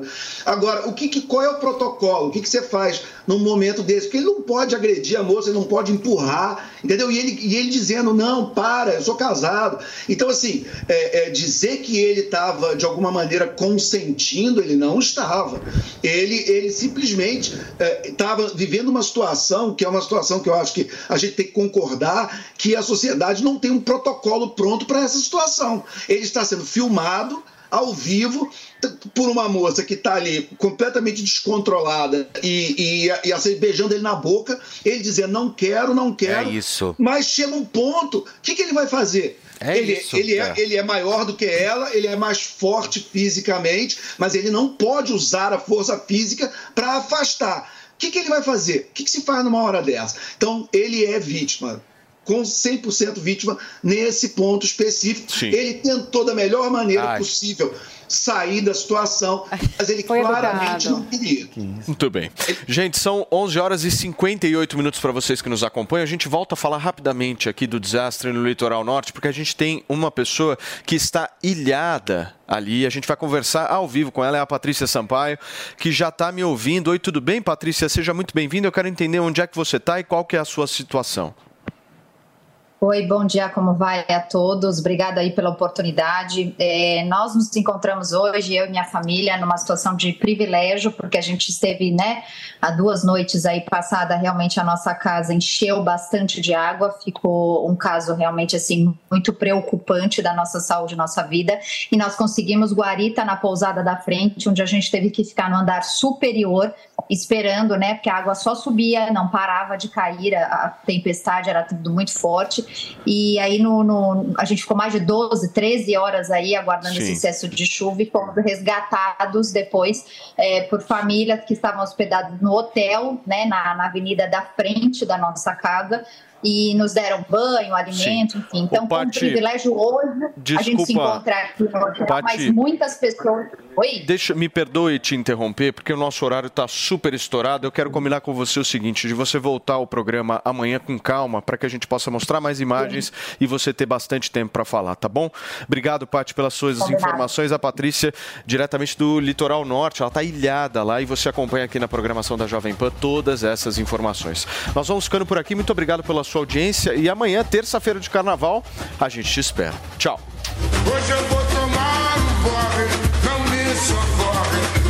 Comentaristas não reflete necessariamente a opinião do Grupo Jovem Pan de Comunicação. Realização Jovem Pan News. Judy was boring. Hello. Then Judy discovered ChumbaCasino.com. It's my little escape. Now Judy's the life of the party. Oh, baby, Mama's bringing home the bacon. Whoa, take it easy, Judy. The Chumba life is for everybody. So go to ChumbaCasino.com and play over 100 casino style games. Join today and play for free for your chance to redeem some serious prizes. ChumbaCasino.com. No purchase necessary. Void where prohibited by law. 18 plus terms and conditions apply. See website for details.